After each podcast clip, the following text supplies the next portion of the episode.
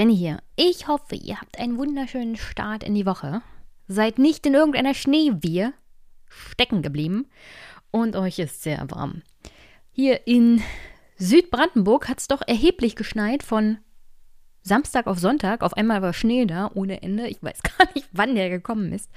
Aber natürlich freue ich mich sehr, denn Schnee ist ja, wie wir wissen, Wasser und kein Bundesland kann so viel Wasser mehr vertragen als Brandenburg. Insofern herzlichen Dank, Petrus, und schick ruhig noch mehr. Ich habe aber auch gesehen auf Twitter, dass einige Stellen noch nicht von diesem Jahrhundertwinter, sagen wir es mal, betroffen sind. Ihr vermisst was und ihr verpasst was. So viel Schnee, es ist herrlich. Vor allem dann, wenn man sich warm auf der Couch einkuscheln kann und zugucken kann, wie andere dabei leiden, Schnee zu schieben. Auch das ist gute Unterhaltung. Apropos gute Unterhaltung. Ich habe heute ein Thema Jahr Türkis-Grün in Österreich mit einem Special Guest und zwar Thomas Lohninger. Thomas und ich haben ja eigentlich diese kleine Tradition auf dem Chaos Communication Congress regelmäßig darüber zu reden, was ist denn so in Österreich passiert das letzte Jahr, was ist wichtig, wenn wir uns mit den Themen Netzpolitik beschäftigen. Und Thomas ist ja auch sehr, sehr aktiv bei Epicenter Works. Findet in den Shownotes. Ruhig vorbeigucken, ruhig unterstützen. Ein sehr tolles NGO, wo sehr engagierte Menschen dabei sind, um unsere digitalen Grundrechte zu verteidigen. Auch gegen irrsinnige Dinge auf europäischer Unionsebene. Deswegen herzlichst empfohlen, da reinzuschauen und da reinzuhören und reinzulesen, was die alles machen. Es ist sehr, sehr wichtig und nicht nur auf Österreich bezogen, sondern auch auf europäischer Ebene sehr aktiv. Und gleich hört ihr Thomas und mich fast zwei Stunden über das Jahr 2020 reden und die wichtigen netzpolitischen Themen. Vorher ein kleiner Rückblick. Was war denn so los in Österreich das letzte Jahr von mir? Also an der Stelle gute Unterhaltung jetzt erstmal mit dem Thema Österreich.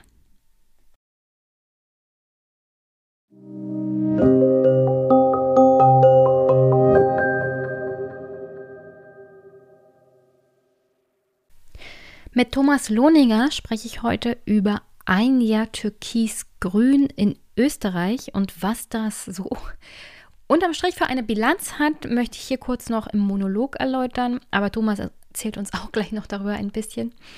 Außerdem geht es um Netzpolitik in Österreich, aber auch auf europäischer Ebene. Und ich habe mit Thomas fast zwei Stunden gesprochen.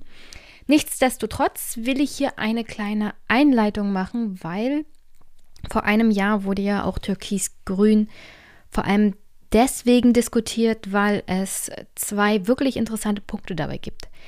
Erstmal ist es keine so richtige Koalition. Also es gibt keinen Koalitionsvertrag im traditionellen Sinne, sondern man einigt sich auf Projekte der jeweiligen Parteien. Die Grünen zum Beispiel zum Thema Umwelt und Klimaschutz und Kanzler Kurz alles das, was mit Ich bin der harte Hund und Jagd der FPÖ ihre Stimmen ab zu tun hat. Und man hatte sich mit einem besonderen Modus im Koalitionsvertrag darauf geeinigt, wie man solche heiklen Themen wie zum Beispiel Asyl und Migration angeht.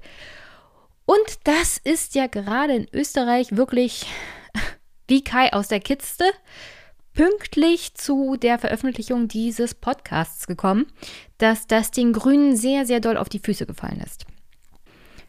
Und bevor ich zu dem Text von Albrecht von Lucke komme, der damals schon sehr gut zusammengefasst hat, welches problematische Ergebnis dieser Koalitionsvertrag hatte, beziehungsweise diese Idee von Regieren als Projekt oder Regieren und dann Projekte erfüllen für die jeweiligen Parteien. Der zweite wirklich interessante Aspekt war ja, dass wir hier eine Regierung aus Grünen und Schwarzen auf Bundesebene haben. Und das wurde in Deutschland deswegen auch so interessant beobachtet und diskutiert, weil wir schon zu diesem Zeitpunkt Januar 2020 absehbar hatten, dass wir hier in Deutschland demnächst auf Bundesebene eine schwarz-grüne Koalition haben werden. Deswegen war das interessant, mal ins Nachbarland zu gucken, wie machen die das denn? Obwohl es natürlich erhebliche Unterschiede gibt und die Grünen schon damals zu dem Zeitpunkt gesagt haben, also mit uns ist so ein Koalitionsvertrag nicht zu machen. Das werden sich äh, die Grünen leisten können, wenn sie stark genug sind und wenn die CDU, CSU keine Alternativen als Koalitionspartner hat. Da spielen ja viele Dinge mit rein, die zum Beispiel auch in Österreich für die Grünen schon durchaus problematisch sind, beziehungsweise argumentieren sie, dass das ein Problem ist und deswegen hatten sie praktisch keine Alternative in die Koalition zu gehen und die jetzt zu halten. Zu den Problemen, die die Grünen aktuell haben mit ihrem Koalitionspartner gleich noch. Erstmal ein Urteil von Albrecht von Lucke aus dem Text vom Februar 2020. Der Titel vom Text, den ihr übrigens auch in den Shownotes findet, Die Zukunft des Regierens. Projekte statt Koalitionen? Fragezeichen. Da schreibt Albrecht von Lucke zu dem Koalitionsvertrag der österreichischen Grünen mit der ÖVP folgendes. Zitat.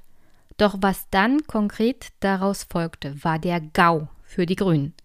Angepriesen als das Beste beider Welten entpuppt sich der österreichische Koalitionsvertrag faktisch als der Persilschein für Sebastian Kurz und für dessen Fortsetzung der Migrationspolitik mit der FPÖ.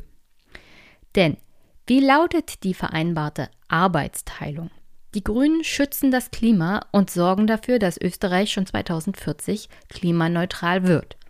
Und Kurz schützt die Grenzen und hat dafür faktisch freie Hand, inklusive Ausreisezentren in denen Flüchtlinge mit negativem Asylbescheid zur freiwilligen Ausreise überredet werden sollen und präventiver Sicherheitsverwahrung für potenzielle Gefährder. Doch damit nicht genug. Sollten ÖVP und Grüne in der Flüchtlingspolitik zu keiner Einigung kommen, ist es kurz erlaubt, sich im Parlament andere Mehrheiten zu suchen, selbst mit Stimmen der FPÖ und gegen den Willen des Koalitionspartners.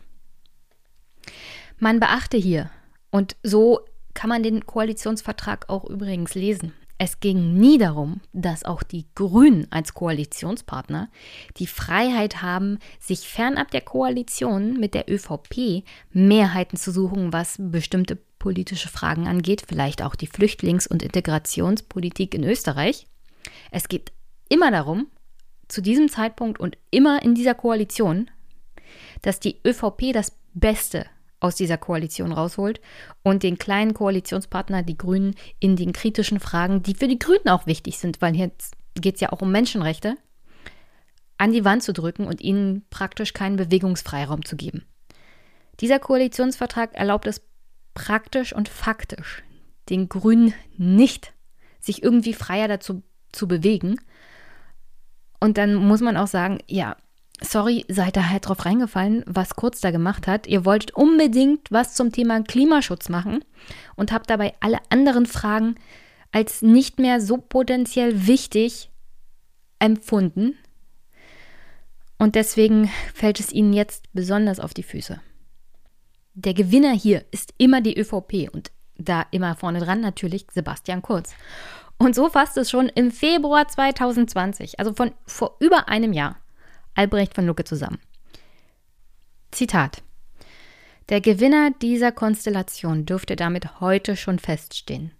Der alte und neue Bundeskanzler wird sich mit Hilfe der Grünen als innovativer, wertkonservativer Vordenker in der Klimapolitik präsentieren, während er in der Migrationspolitik gegen die Grünen an seinem FPÖ-nahen Abschottungskurs festhält. Einer Koalition auf Augenhöhe wird durch die Auslagerung eines derart entscheidenden Bereiches eine klare Absage erteilt. Die deutschen Grünen hatten denn auch zu Recht nichts Dringlicheres zu tun, als den eben noch erhofften österreichischen Präzedenzfall für die Bundesrepublik auszuschließen. Die Grünen in Österreich haben aus den verschiedensten Gründen natürlich auch als schwächerer Partner in einer Koalition agiert, aber das Regieren traditioneller Art ist immer das Finden von Kompromissen. Und ja, als jemand, der diese Kompromisse immer mal kritisiert, vor allem bei der Großen Koalition, weil der kleinste gemeinsame Nenner nur noch rauskommt. Und eigentlich in den Krisenzeiten, in denen wir uns aktuell befinden, was Corona angeht, besonders bei sozialen Fragen, ich dieser kleinste Kompromiss wirklich für bedrohlich halte. Aus verschiedenen Gründen für den gesellschaftlichen Zusammenhalt und den sozialen Zusammenhalt. Muss man trotzdem sagen, im Vorfeld schon so viel Thematisches aufzugeben, nur um in die Regierung zu kommen, im Fall der Grünen in Österreich, um Klimapolitik zu machen, ist von vornherein eine katastrophale Entscheidung gewesen.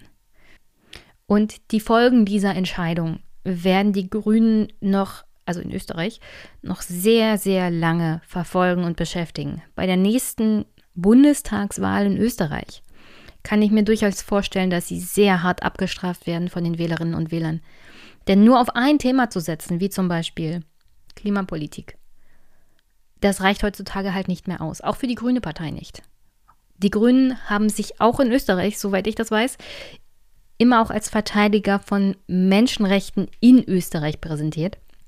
Und mit dem Fall, den ich euch gleich erläutern werde, dass man Kinder, die in Österreich geboren wurden, dann abschiebt in ein Land, dessen Sprache sie nicht sprechen, dessen Kultur sie nicht kennen und das sie generell nicht kennen. In so einem Land, in dem Kinder abgeschoben werden, die praktisch in Österreich geboren und aufgewachsen sind, dann in der Regierung zu sein und zu sagen, naja, aber wir hatten ja gar keine andere Wahl und wir wollen die Regierung nicht platzen lassen, den Gefallen wollen wir Sebastian Kurz nicht tun.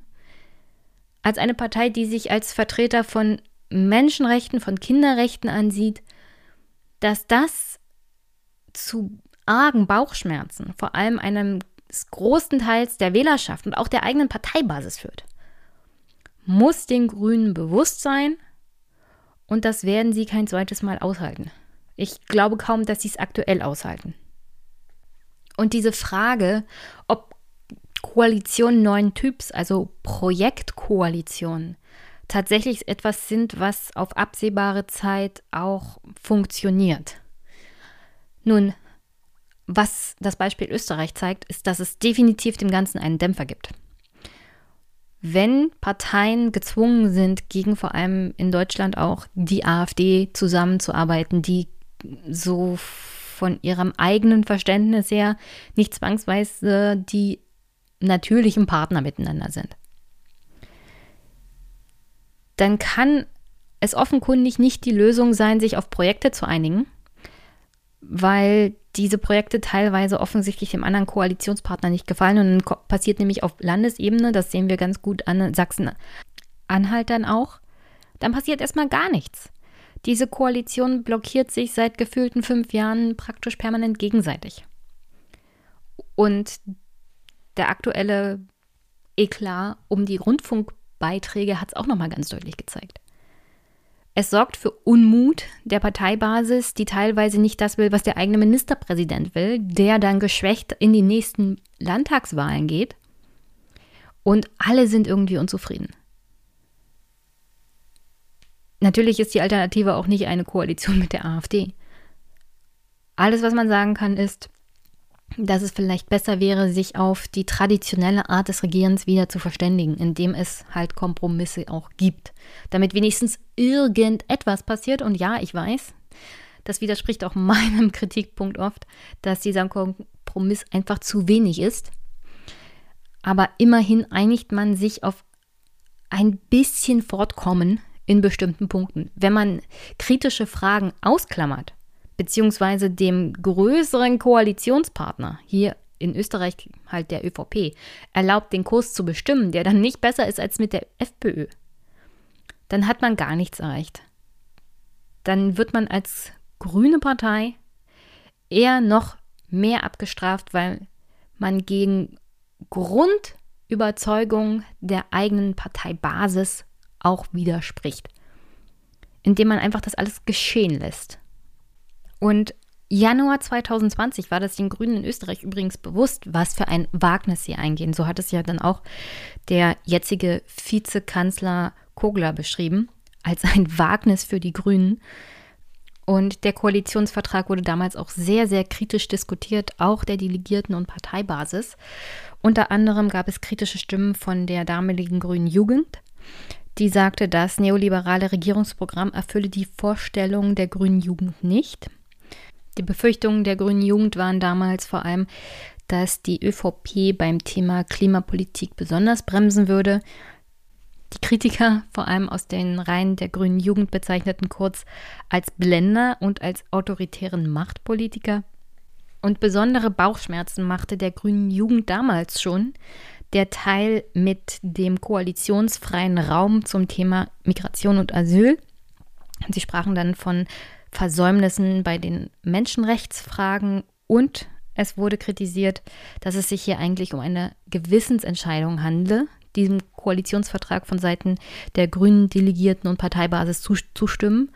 Und Vertreter der grünen Jugend haben damals gesagt, sie können dem so gar nicht zustimmen. Zugestimmt wurde dem Ganzen natürlich dann trotzdem, wie wir ja wissen, weil die Regierung gibt es schon seit einem Jahr.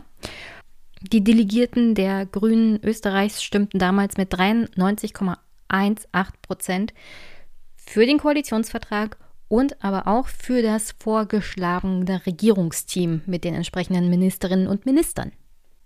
Der Bundessprecher Werner Kogler, der dann Vizekanzler wurde, sagte damals folgendes: Zitat: Wenn es so klar ist, dass Blau nicht regieren soll, dann haben alle anderen die Verpflichtung, wie das abgewendet werden kann und wie sie es besser machen können. Die Alternative hätte eine Minderheitsregierung sein können, in der ÖVP und FPÖ erst recht wieder gemeinsame Sache machten. Denn andere Parteien in Österreich, Kugler nannte explizit die Sozialdemokraten, trauten sich nicht, die Regierungsverantwortung zu übernehmen. Kogler meinte übrigens auch, dass die Grünen eine Verantwortung hätten. Nicht nur zur Haltung und Gesinnung, sondern auch zum Handeln. Und daraus, aus diesen zwei Argumenten, dass man halt eine FPÖ-ähnliche Regierung der ÖVP verhindern möchte und dass man beim Thema Klima handeln möchte, für die jungen ÖsterreicherInnen auch. Deswegen muss man in diese Regierung gehen, eine Verantwortung nicht nur gegen rechte, faschistoide Regierungen anzugehen, sondern auch um Klimapolitik zu betreiben. Und das könne man nur in der Regierung und das können übrigens nur die Grünen, weil die anderen Parteien sich dieser Verantwortung nicht mehr stellen. Jetzt gibt es noch einen großen, großen Unterschied, glaube ich, zu den Grünen in Deutschland. Also die Grünen in Österreich sind zwischenzeitlich auch mal auf, aus dem Bundesparlament gefallen. In Deutschland sind sie ja hier seit gut 40 Jahren durchgängig im Parlament vertreten, sind in den verschiedensten Landesregierungen mit vertreten und waren auch schon auf Bundesebene mit in der Regierung, damals mit den SPD-Lern in einem rot-grünen Regierungskonstellation. Und sie arbeiten sich halt auch schon sehr, sehr lange vor zu schwarz-grün. Das ist, das sorgt doch dafür, dass man mehr Chutzpe hat. Vielleicht dickere Eier, übersetze ich das mal so, einfach mehr Selbstvertrauen, was politische auch Themenansprüche angeht an den dann anderen Koalitionspartner, in diesem Fall die Schwarzen. Und die Größe der jeweiligen Fraktionen beziehungsweise das Wahlergebnis ist auch ganz anders zu erwarten hier in Deutschland, was die Grünen angeht. Die sind ja gerade um die 17 Prozent in Umfragen. Da ist mehr drinne. Wer weiß, was bis zum September 2021 noch alles passieren kann. Die Grünen in Österreich hatten, glaube ich, um die, na, ich gucke mal schnell nach. Ah, 13,9 Prozent. Damit kehrten sie dann wirklich mit voller Wucht wieder in den Nationalrat zurück. Nichtsdestotrotz ist es natürlich doch erheblich weniger als das, was die Grünen momentan auch auf Bundesebene in Deutschland zu erwarten haben. Also das sind, glaube ich, zwei Aspekte, die die Grünen vielleicht auch ein bisschen dankbarer gegenüber Sebastian Kurz gemacht haben, was die Einigung im Koalitionsvertrag angeht, bezüglich dem Ausklammern von solchen wichtigen Themen wie Asyl und Migration, aka Menschenrechte.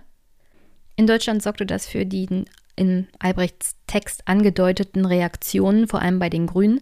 Annalena Baerbock lehnte das strikt ab und sagte, mit uns wird es keine Koalitionsverträge geben, wo wir Themenfelder ausklammern. Erst recht nicht so wichtige Themenbereiche wie die Innenpolitik. Und deswegen ist das für uns definitiv keine Blaupause. Annalena Baerbock und auch die grüne Führung weiß übrigens, dass es Irrsinn ist, solch ein wichtiges Thema außen vor zu lassen, auch in Zeiten der Klimakrise, die sehr wohl verbunden ist mit dem Thema Migration und Asyl. Es gibt ja teilweise jetzt schon Gerichte in Frankreich, die Asylanträge bezüglich Ich bin vor Umweltschäden geflohen anerkennen.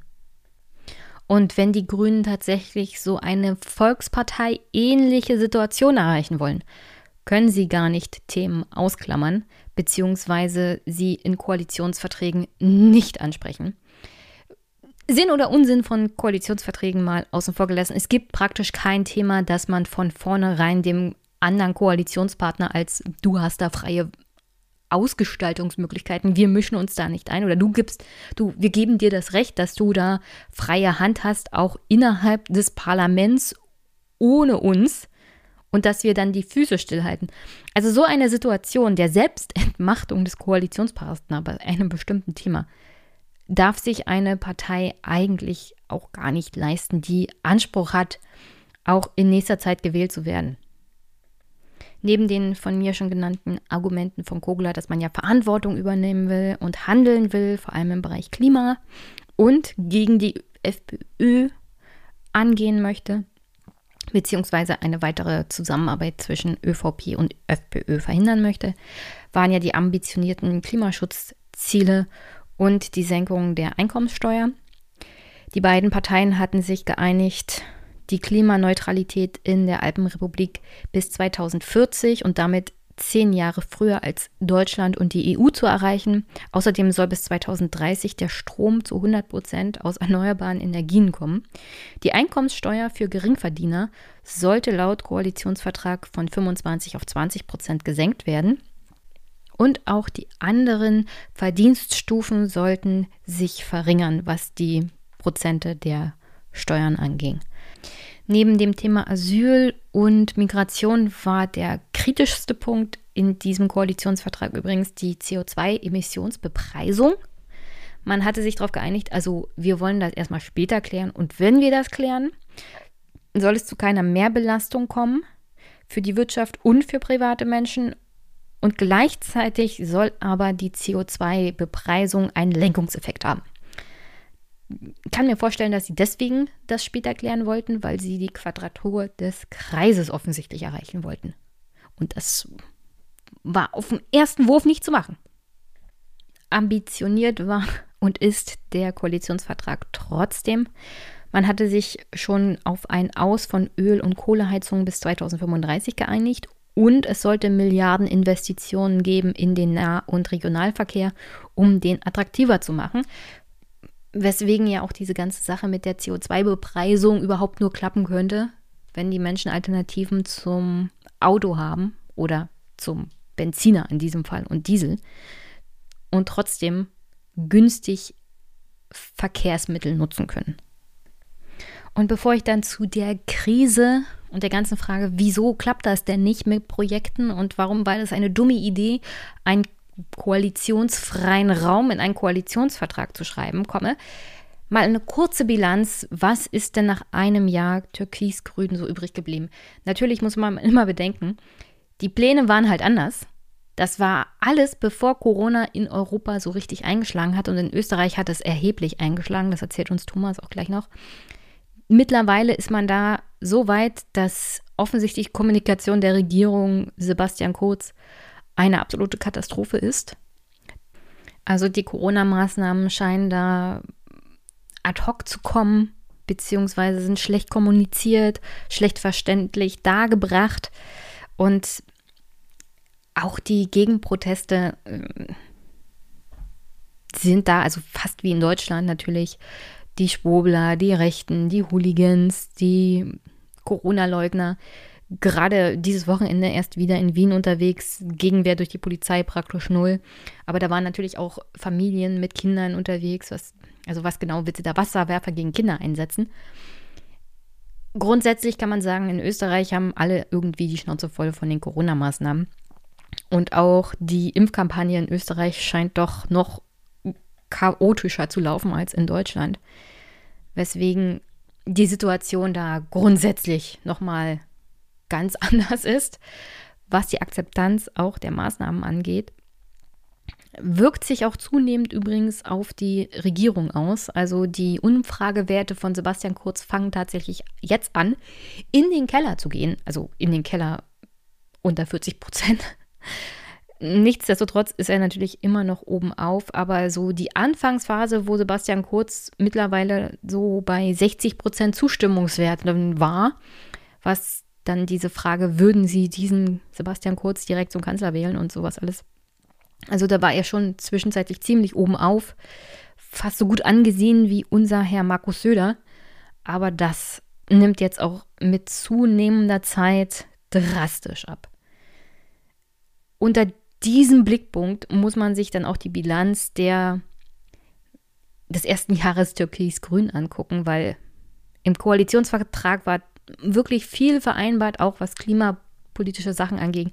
Und dann kam Corona dazwischen. Im November gab es einen Terroranschlag in Wien.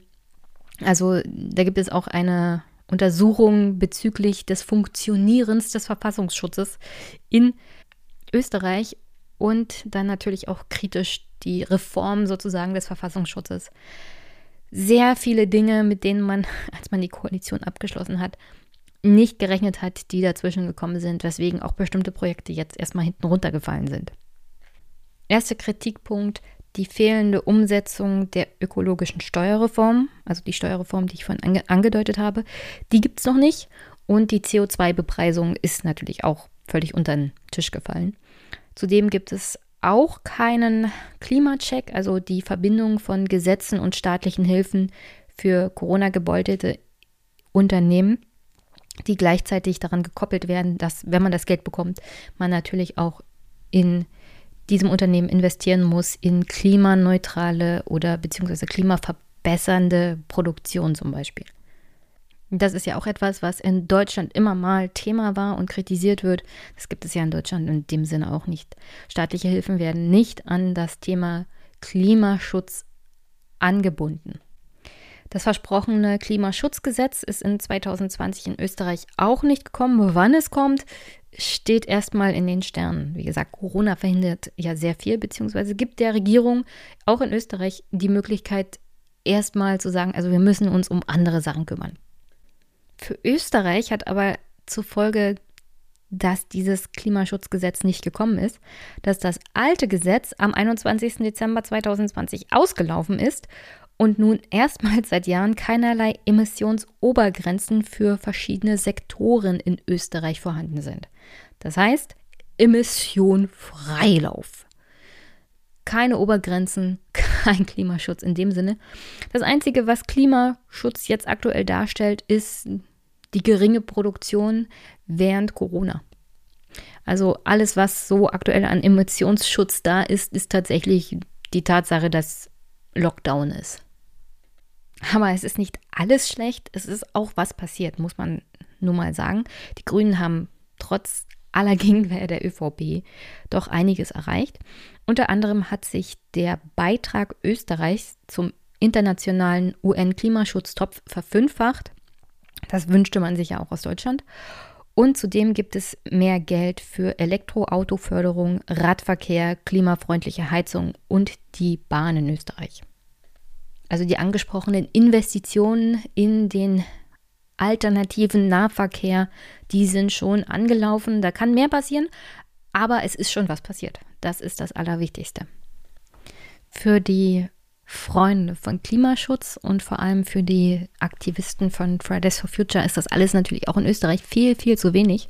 Da wird hauptsächlich kritisiert, dass es an einem systematischen Wandel mangelt und so das 1,5 Grad Ziel nicht erreicht werden kann.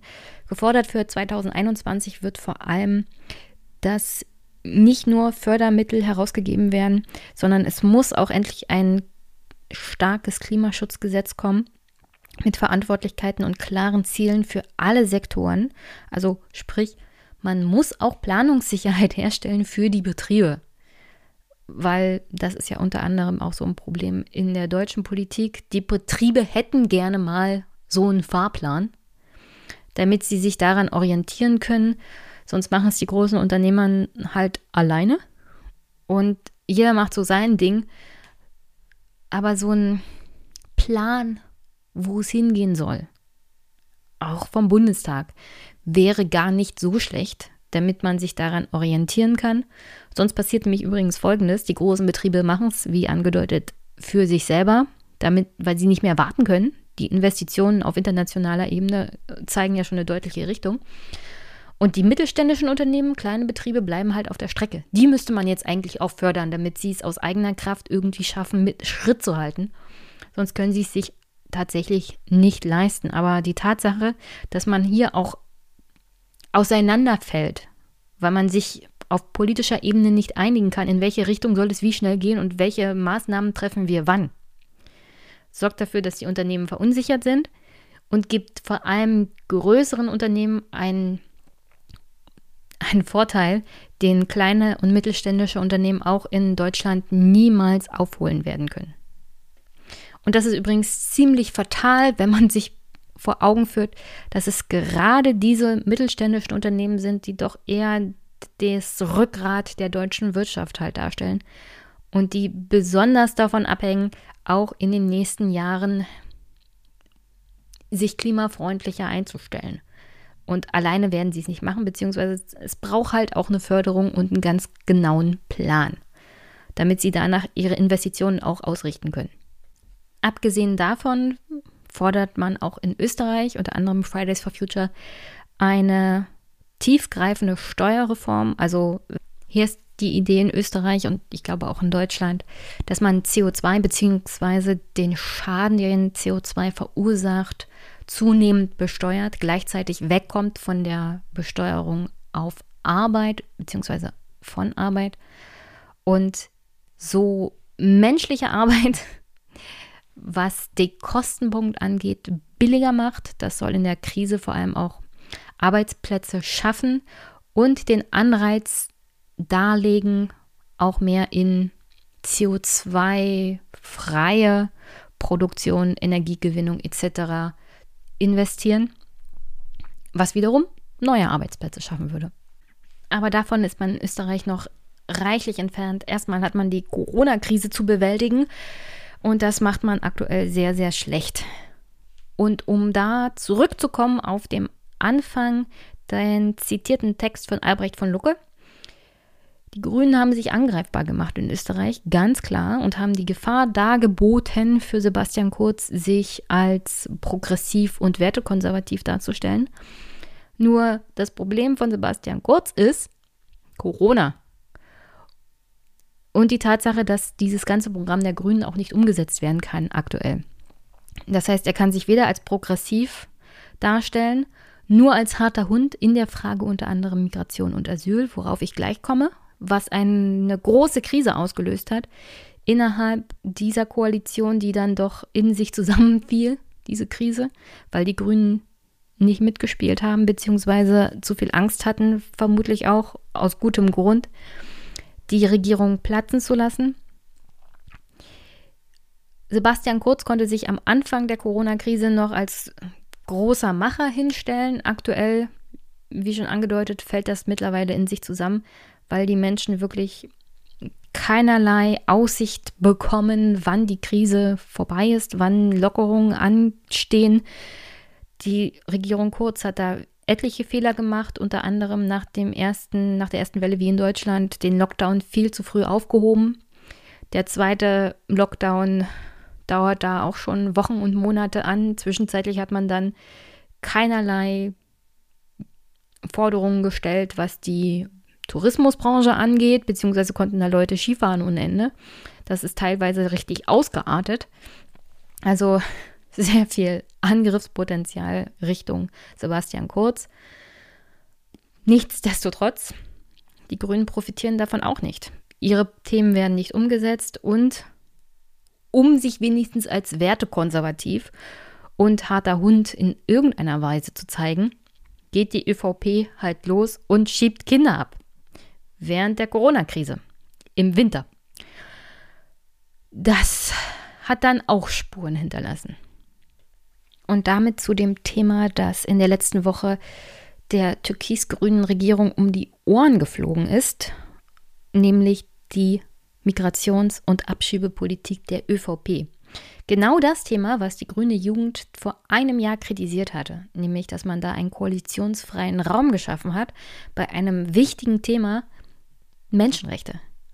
Und die menschenfeindliche Politik der ÖVP dabei hat ein Gesicht bekommen, und zwar in Form eines zwölfjährigen Mädchens, Tina, das innerhalb von wenigen Tagen mit ihrer Mutter und ihrer kleinen Schwester nach Georgien zwangsverbracht wurde, in ein Land, das sie nicht kennt und dessen Sprache sie zwar versteht, sie aber selber nicht lesen kann und eigentlich in Österreich geboren wurde, dort auch vorbildlich integriert ist und dort in Österreich ein Gymnasium besucht hat. Während vor allem die ÖVP auf harten Hund machte und sich als starke Männer darstellte, die Recht und Gesetz einhalten bzw. durchsetzen, gab es vor allem für die Grünen erheblich viel Kritik, um es mal nett auszudrücken. Es gab einen regelrechten Aufstand der Partei Basis und verschiedener anderer grüner Spitzenpolitiker auch auf vor allem Landesebene, die sich gegen diese offensichtliche Grausamkeit wehrten bzw. sich dagegen aussprachen. Da fielen dann Worte wie Heuchelei. Der Vizekanzler Kogler selber nannte die Abschiebung unmenschlich und unverantwortlich, kritisierte vor allem aber den Innenminister Karl Nehammer und meinte, es gibt keine zwingende rechtliche Verpflichtung zur Abschiebung von Schulkindern, die hier in Österreich aufgewachsen sind und gut integriert sind. Zudem würde vor allem das Vorgehen der Polizei während der Pandemie kritisiert. Neben der Abschiebung nach Georgien ging es um die Abschiebung von einer Familie nach Armenien. Ich kann jetzt nicht genau die Zahlen der Corona-Fälle in Georgien und Armenien nennen. Bei Armenien vor allem, weil die gerade einen Krieg hinter sich haben. Die sind noch dabei, ihre Toten zu bestatten und zu betrauern. Armenien ist aktuell in einer politischen Krise, vor allem nach dem Krieg mit Aserbaidschan und dem Verlust von Gebieten in Bergkarabach. Also kein Land, das wirklich Sicherheit darstellt, sowohl Armenien nicht als auch Georgien nicht. Und vor allem der Fall der Zwölfjährigen, die in Österreich geboren ist und in ein Land abgeschoben werden soll, das sie praktisch nicht kennt, ist mehr als unmenschlich. Es ist einfach nur grausam. Deswegen kann ich auch die absolute Enttäuschung, Entsetzen eigentlich der Mitschülerinnen und Mitschüler verstehen, die versucht haben, die Abschiebung auch durch Proteste bei diesem Abschiebezentrum in Wien zu verhindern. Aber es hat nichts genützt. Die Polizei ist da auch sehr brutal wohl gegen die Demonstranten vorgegangen. Bei der Demonstration teilgenommen hatten verschiedene, auch Wiener Politiker und auch der Journalist Florian Klenk, der auch von vor Ort berichtet hat bei der Demonstration. Der gerade wiedergewählte Bürgermeister von Wien, Michael Ludwig von der SPÖ, sagte unter anderem, eine derartige Abschiebung gerade in Corona-Zeiten ist nicht nachvollziehbar. Das kann ich nur verurteilen. Die grüne Menschenrechtssprecherin Eva Ernst Dzicik sagte übrigens, Rechtsgrundlage hin oder her, niemand versteht, wieso Kinder, die nur hierzulande eine Heimat- und Schulgemeinde haben, rausgerissen und Ungewissheit ausgesetzt werden. Und der Bundespräsident Alexander van der Bellen, ebenfalls von den Grünen, der sehr, sehr lange geschwiegen hatte, äußerte sich dann wie folgt. Ich kann und will nicht glauben, dass wir in einem Land leben, wo dies in dieser Form wirklich notwendig ist. Wir müssen einen Weg des menschlichen, respektvollen Umgangs miteinander finden, gerade wenn Kinder die Hauptleidtragenden sind. Geben wir dem Wohl von Kindern, von Kindern und Jugendlichen Vorrang. Diese Betonung von Kinderrechten wird übrigens hier auch immer wieder im Nachhinein gemacht von den Grünen in Österreich. die Frage von Migration und Asyl wird da irgendwie ausgeklammert, sondern man redet von Kinderrechten, als ob das das Problem ist. Das Problem ist offenkundig die mangelnde Rechtssicherheit und Rechtsgrundlage für in Österreich geborene Menschen. Fernab von Kindern. Tatsächlich in Österreich das Staatsrecht, also Staatsbürgerrecht zu bekommen. Auf eine viel vereinfachtere Art und Weise. Und unterm Strich muss man sagen, bei auch Empörung der Grünen, vor allem Spitzenpolitiker hier. Und den Verweis darauf, naja, die ÖVP und der Innenminister, ihr seid Teil der Regierung.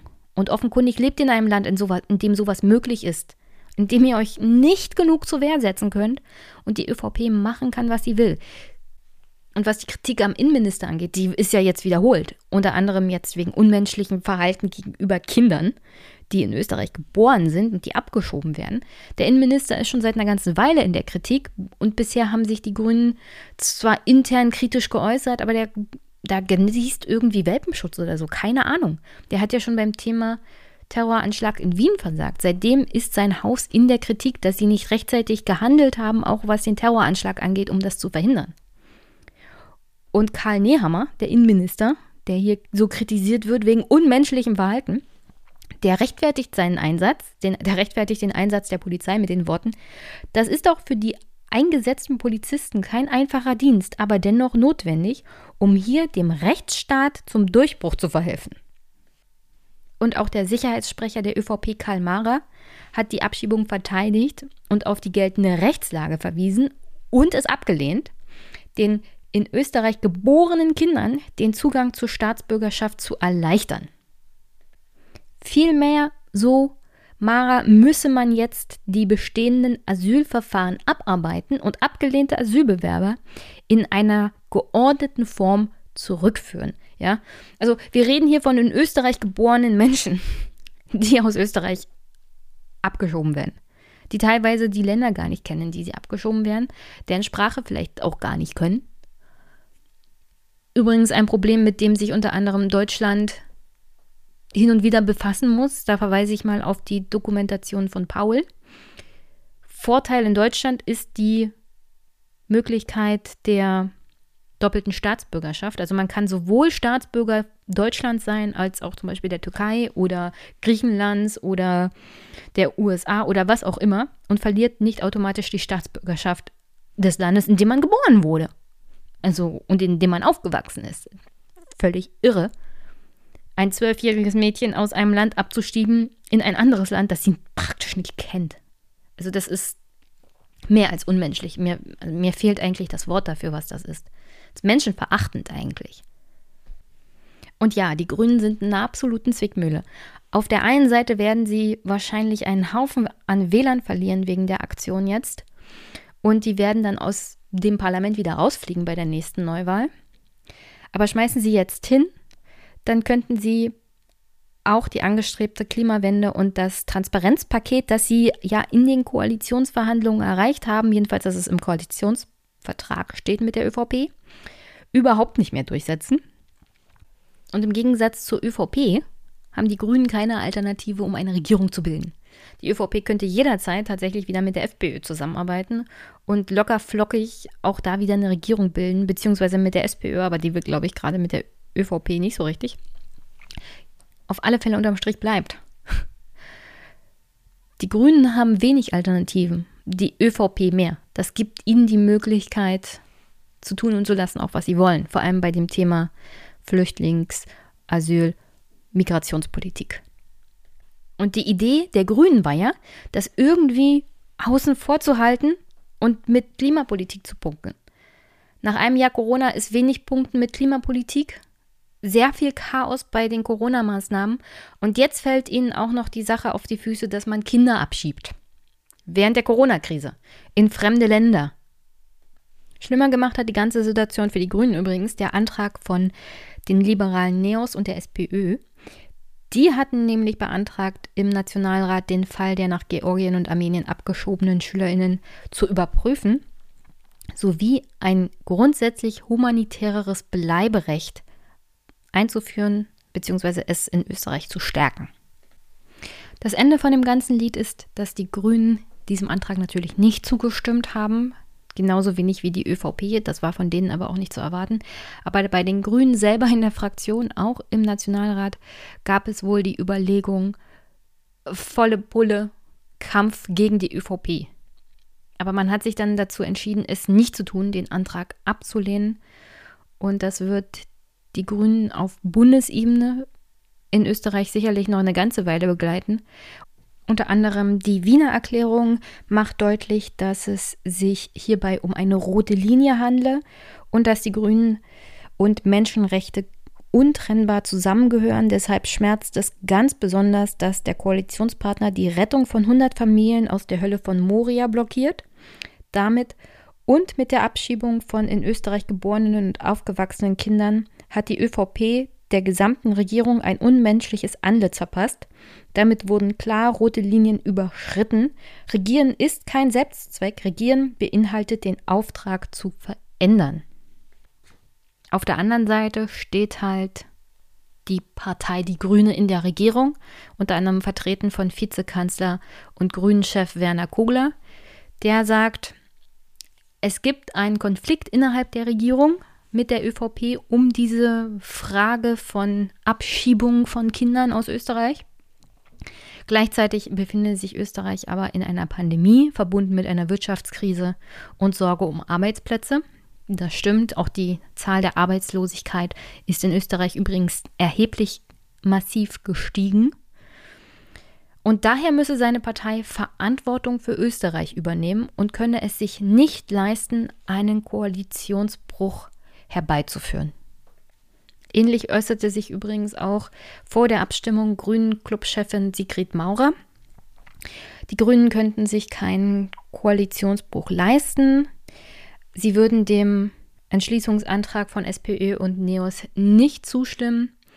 Und man will aber die Rechte von Kindern in Österreich stärken und sie besser beschützen. Maurer sagte, der Grüne Club wird nicht für einen folgenlosen Entschließungsantrag stimmen, der ohnehin keine Mehrheit erreicht. Die Anträge, die jüngst nach Georgien und Armenien abgeschobenen Mädchen wieder nach Österreich zurückzuholen, wertete Maurer als Versuch der SPÖ, parteipolitisches Kleingeld zu wechseln. Das sei ein durchsichtiges Manöver, zumal die SPÖ in ihrer Regierungszeit selbst zahlreiche Verschärfungen des Asylgesetzes mit beschlossen habe. Stimmt, aber das entschuldigt nicht das Verhalten der Grünen. Also diese Argumentation, ja, ihr habt es ja auch nicht besser gemacht und jetzt wollt ihr uns vorführen.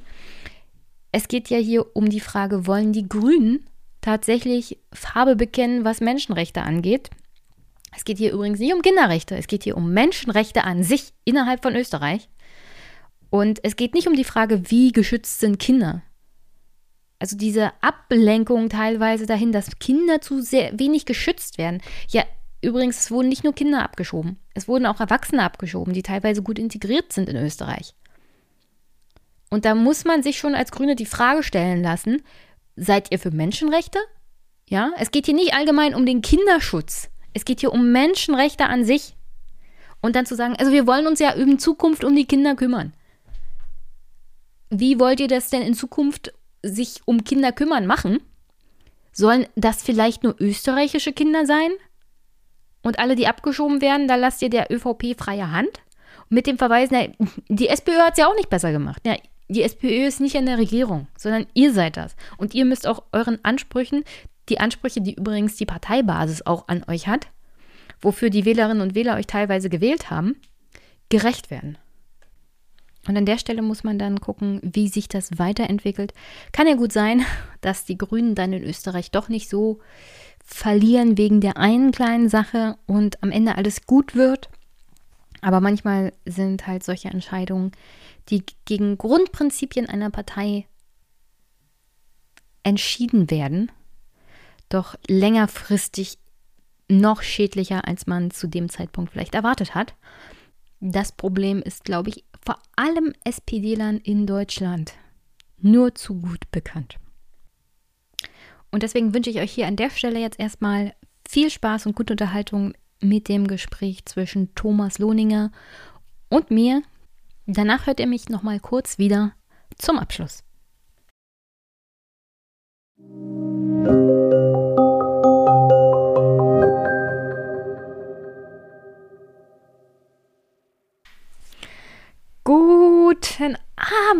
Thomas, lange nicht gesehen.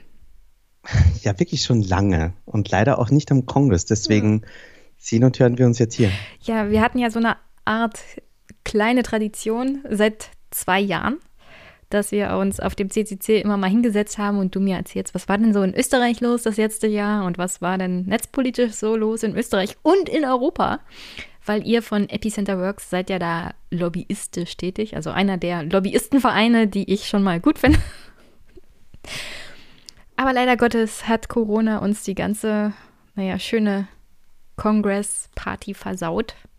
Aber es gab ja so eine Art Ersatzdroge. Warst du da mit dabei? Wie war das für dich?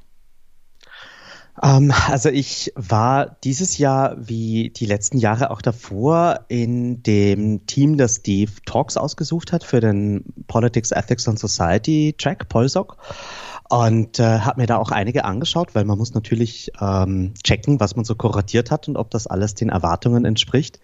Aber ich war dann live nicht dabei und auch nicht in der 2D-Welt. Ich war ganz weit von allen Rechnern äh, draußen am Land bei Familie und habe mal so ein bisschen Detox gemacht, weil das äh, habe ich sehr lange nicht mehr getan. Ich bin ja schon sehr lange, ich glaube seit dem 26C3 auf jedem Kongress gewesen.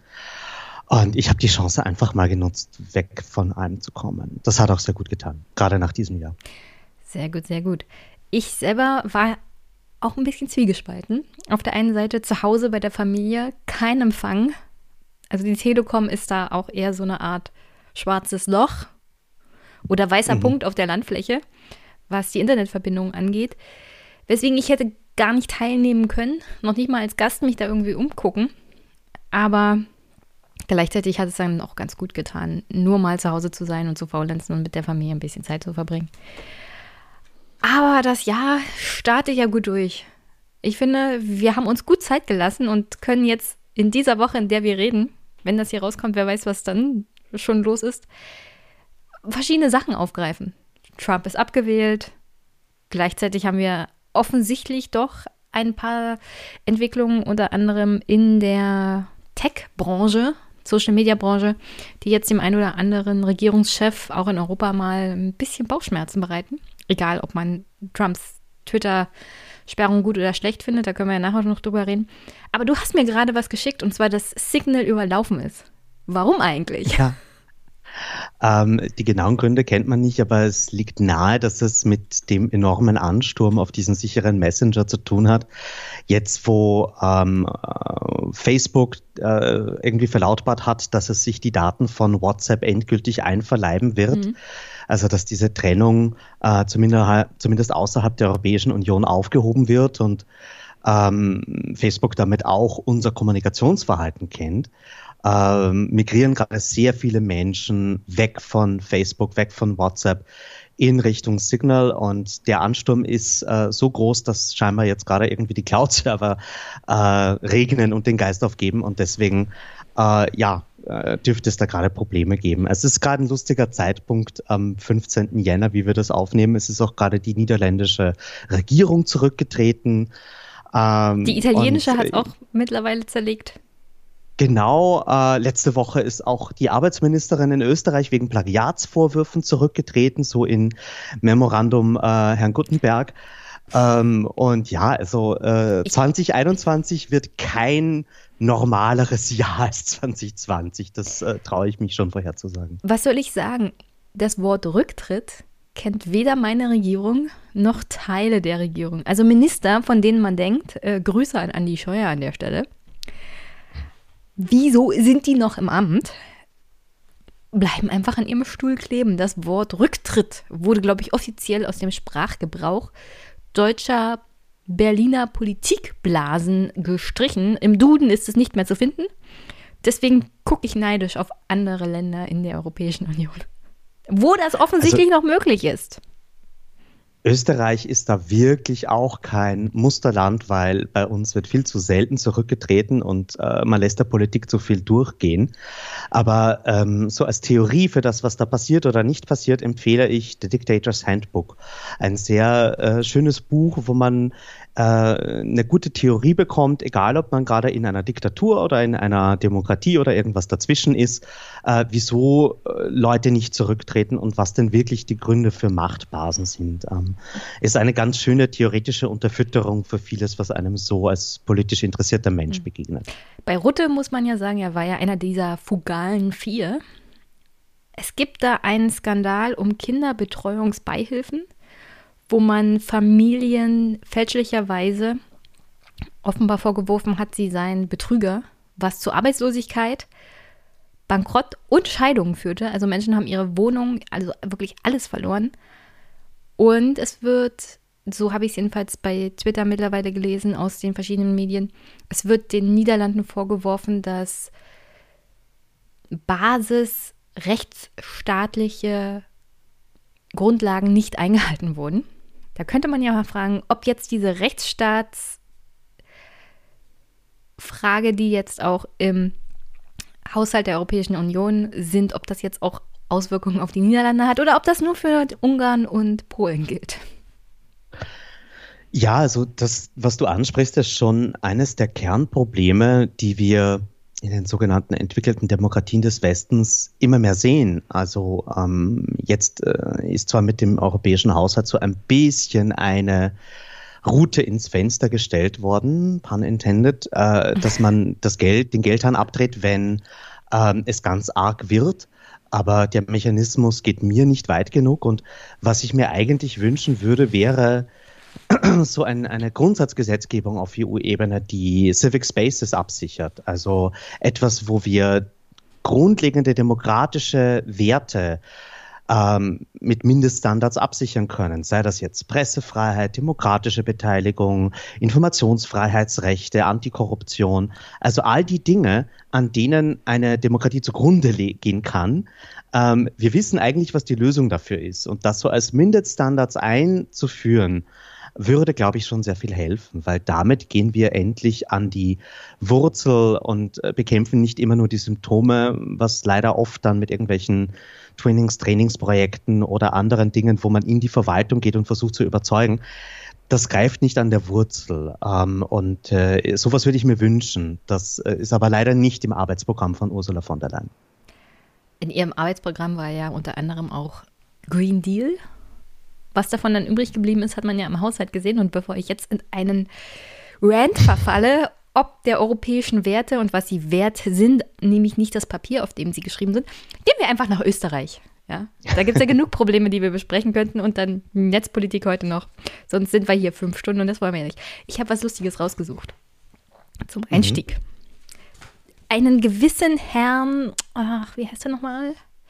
Sobotka kennst du ja bestimmt, oder? Ja, Wolfgang Sobotka, ja. guter Freund von mir. Wir hassen uns in. Ihr liebt euch. ich höre schon. Ich habe heraus, also ich, ich habe das bei Twitter, ging das rum. Und da ist, das ist ein Zeitungsbericht, müsste schon etwas älter sein. Und hier steht drin, mit mehr als bedenklichen Methoden arbeitet die Weidhofener ÖVP im Gemeinderatswahlkampf. ÖVP-Kandidat und AHS-Lehrer, was ist AHS? Allgemeine Höhere Schule Gymnasium. Okay. Wolfgang Sobotka schickte im Rahmen seines Geschichtsunterrichts Schüler im Weidhofener Haushalte, um zu erkunden, was die Weidhofener am 14. März wählen werden. Ist das normal in Österreich, dass Lehrer zu ihrem privaten Spaß ihre Schüler in die Haushalte schicken, um mal auszuhorchen, was ihre Eltern so wählen?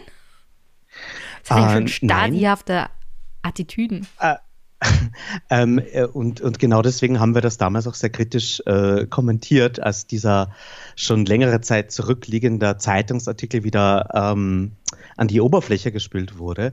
Ähm, zur Erklärung, viele der äh, Regierungsmitglieder oder hochrangigen Politikerinnen in Österreich waren irgendwie früher mal Lehrer. Das ist so ein Job, wo man sich scheinbar gut leisten kann, nebenher noch Politik zu machen. Und so auch Wolfgang Sobotka, der ehemalige äh, Finanzlandesrat aus Niederösterreich, dort hat er Millionen versenkt in einem Skandal. Dann wurde er Innenminister und einer der heftigsten Innenminister, die wir jemals hatten, gerade aus Datenschutz- und Netzpolitikperspektive. Und inzwischen hat er das zweithöchste Amt in Österreich. Er ist nämlich der Parlamentspräsident. Und äh, ja, der Herr Sobotka ist aber zuallererst immer Parteisoldat gewesen und war der ÖVP, auch der türkisen ÖVP unter Sebastian Kurz, immer sehr hörig. Und Hörigkeit ist das eine Kriterium, mit dem man ja was wird in der Politik, zumindest in Österreich. Ähm, und äh, ich kenne auch einige Leute, die ihn noch als äh, Musik- oder Geschichtelehrer hatten und er galt als sehr cholerisch. Geschichtslehrer und doch so eher rechtskonservative, konservative Parteien, die passen gut zusammen, scheint das. Ja, du, ich, ich erinnere mich noch an meinen Geschichteunterricht. Äh, der ging bis, glaube ich, 1955. Mit der Unabhängigkeit von Österreich ähm, war die Geschichte zu Ende erzählt. Und dann gab es auch nichts mehr, was einen, einen hätte interessieren können. Seitdem also, gibt es auch Namen, gute Nachrichten, wenn die ÖVP an der Regierung ist.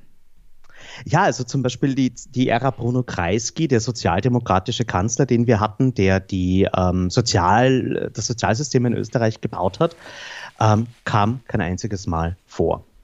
Und das ist auch sehr bezeichnend für das Mindset. Aber ja, ich war auf einer sehr konservativen Schule, aber ähm, man hat, äh, wie, wie heißt es so schön irgendwie, wir nehmen die Kraft für das, was wir tun, aus dem Strom, gegen den wir schwimmen. Also hast du gut hingekriegt. Warum habe ich das erzählt? Naja, vor wenigen Tagen hat tatsächlich die türkis-grüne Regierung das erste Jahr Bestand gefeiert. Und da wir ja dieses Wochenende schon, also heute ist es ja praktisch schon losgegangen, in Deutschland darauf warten, dass die CDU sich entscheidet, wen sie denn jetzt gerne als Vorsitzenden will von unseren drei hm, Herren von der Tankstelle, wo einer schlimmer ist als der andere. Es aber deutlich Richtung Schwarz-Grün geht, egal wer da in der CDU die Krone aufhat. Und ja vor einem Jahr schon mal so angedeutet wurde, man könnte nach Österreich gucken, ob das nicht ein Vorbild für Deutschland auch sei. Ein Jahr das Beste aus beiden Welten. Wie ist denn das so gelaufen für euch Österreich? Hm. Ja, das ist eine gute Frage. Ähm, Ihr lebt noch? Wir leben noch, ähm, wobei die ähm, Corona-Todeszahlen durchaus schon signifikant sind für so ein kleines Land wie Österreich mit einem extrem guten, teuren Gesundheitssystem. Ähm, ja, es ist eine ähm, spannende, schwierige Frage, die du stellst, ähm, die natürlich ganz viele Facetten hat. Also äh, ich würde das zuerst mal irgendwie aus unserer Arbeitsperspektive beantworten und dann versuchen zu generalisieren. Also ähm, die türkise Partei, die ÖVP, die Konservativen in Österreich sind mit den Grünen in eine Regierung gegangen, vor allem auch, weil es keine Alternative mehr gab. Die Liberalen, die Neos, die FDP, die waren zu klein. Mit der SPÖ wollte man nicht. Da gab es auch schon einen wirklichen beidseitigen Hass, der ganz tief sitzt. Und äh, mit, den, mit den Blauen, mit, dem, mit der FPÖ, mit den Rechtsextremen, ähm, ja, hat man es gerade ja probiert und Ibiza war der Sargnagel, der das beendet hat. Darüber haben wir vor einem Jahr schon geredet. Und deswegen blieben eigentlich nur die Grünen, die haben es wieder geschafft, in das Parlament reinzukommen. Die sind ja 2017 rausgefallen aus dem Parlament, haben die ähm, 4%-Hürde nicht geschafft. Und das heißt, die waren eine außerparlamentarische Partei, die noch in ein paar Landesparlamenten war, ohne Club, ohne Struktur, fast alle ihre Leute verloren gehabt und äh, dann von 0 auf 100 nicht nur wieder rein ins Parlament und gleich wieder Parlamentsclub aufbauen, komplett neue Abgeordnete, die alle wirklich auch, ähm, also zum aller, allergrößten Teil äh, Newcomer waren, Quereinsteiger waren aus NGOs, aus ähm, Journalismus, aus Wissenschaft, ähm, linke Rechtsanwälte, sehr querbeet. Und nicht nur, dass sie das stemmen mussten, sie mussten dann auch noch in Regierungsverhandlungen, die erfolgreich abgeschlossen wurden, und äh, haben auch einige sehr wichtige Ressorts bekommen. äh, unter anderem das Gesundheitsministerium, Justizministerium und Umweltschutzministerium. Und äh, ja, das Regierungsprogramm haben wir uns natürlich sehr genau angeschaut. Ähm, wir machen das seit einigen Jahren, dass wir, egal wie lang das ist, und das ist meistens mehrere hundert Seiten, wirklich jeden einzelnen Punkt farbkodiert in Ampelfarben, damit man auf einen Blick sieht, was ist gut, was ist schlecht, was ist bedenklich. Und ähm, das ist dann auch die Basis einer weiteren Analyse eigentlich. Wir arbeiten die ganze Legislaturperiode mit diesen Files und verfolgen eigentlich jedes einzelne Vorhaben der Regierung, das in unserem Bereich fällt. Und in der Summe muss man schon sagen, es ist ein bisschen was von beiden Welten. Also es gibt sehr gute progressive Dinge da drinnen und einige, die absolut grauenvoll sind. Ähm, es gibt äh, endlich ein Informationsfreiheitsgesetz, also ein Transparenzgesetz, das in Österreich kommen soll. Noch ist es nicht passiert. Ähm, es gibt eine Meldestelle für Polizeigewalt. Ähm, Algorithmen müssen sich an äh, Menschenrechte und an, an, an Menschenwürde orientieren. Eine Überwachungsgesamtrechnung, die wir immer fordern, äh, steht da drinnen. Es sind viele gute Sachen, die wir uns gewünscht haben und dann sehr viele wirklich grauenvolle Dinge, die ähm, wir stark ablehnen im Bereich von mehr Überwachung, ähm, äh, Algorithmic Decision Making im Asylbereich, im Justizbereich ähm, und eben auch ein Netzwerkdurchsetzungsgesetz, also sehr viele schlechte Gesetze äh, im Bereich der Plattformregulierung. Also es war äh, ein Mixed Bag. Und ich glaube, so lässt sich auch diese Regierung jetzt im Arbeiten beschreiben.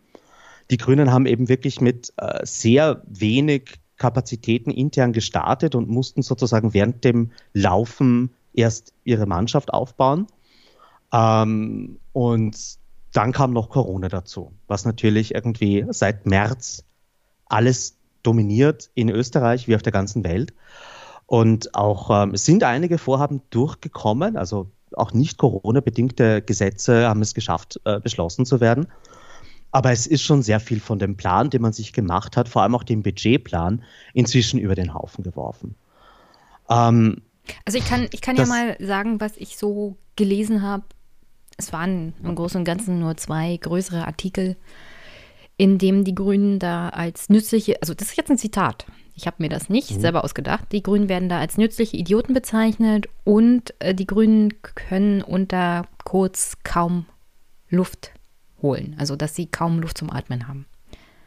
Also erstickt Kanzler Kurz alles, was auch nur im entferntesten so aussieht. Zum Beispiel, der Gesundheitsminister hat ja vor allem während der ersten Corona-Welle so auch doch eine ganz gute Figur gemacht. Und es wird in diesen Artikeln angedeutet, dass jedes Mal, wenn er irgendwie Aufmerksamkeit und Beliebtheit für sich beanspruchen konnte, der Gesundheitsminister heißt Rudolf Anschober, dass mhm. kurz um die Ecke kam und praktisch mit einem großen, mit einer großen Pressekonferenz das alles irgendwie über den Haufen geworfen hat. Ja, also das äh, stimmt schon, kommunikativ auf jeden Fall. Ähm, der Gesundheitsminister darf nicht ohne ÖVP-Minister äh, äh, neben sich oder rund um sich vor die Kameras treten. Äh, die Beliebtheitswerte des grünen Gesundheitsministers haben der ÖVP Angst gemacht. Ähm, inzwischen darf er alleine sprechen, aber nur in seinem eigenen Ministerium. Immer wenn er äh, in der Hofburg beim Bundeskanzleramt spricht, äh, muss jemand neben ihm stehen. Ähm, und okay. was jetzt äh, dein Zitat betrifft, das du gerade vorgelesen hast, ähm, Natürlich äh, ist die ÖVP der dominante Partner in dieser Regierung. Sie haben weitaus mehr Prozente bei der letzten Wahl, haben mehr Ressorts, haben mehr Abgeordnete und dadurch ist das Kräfteverhältnis schon auch eines, das jetzt zum Nachteil der Grünen ist. Ähm, plus ihnen fehlte halt wirklich ganz viel Hinterland, um äh, zumindest am Anfang dann auch äh, ein ordentliches Gegengewicht zu geben. Was ich Ihnen aber schon wirklich zugute halten will, und das äh, ist auch etwas, das vielleicht aufgrund meines Zugangs äh, damit zu tun hat, weil ich bin immer schon sehr nah an der Politik in Österreich gewesen, weil jetzt nach zehn Jahren weiß fast jeder in diesem Land irgendwie meinen Namen und ich kann mit fast allen reden und nutze das auch, um Dinge auszuloten, gewisse Probleme vielleicht im Vorfeld abzufangen. Und ich kriege dadurch ein bisschen mit, was eigentlich passieren würde, wenn es nur nach der ÖVP ginge. Also was die Grünen durchaus schaffen, das will ich ihnen zugute halten, ist Dinge zu verhindern. ähm, ist Dinge abzuschwächen, ist Dinge ähm, so vielleicht, dass der, die Überschrift ist zwar noch das, was die ÖVP wollte, aber das, was drunter steht, ist in Wirklichkeit in der Praxis untauglich.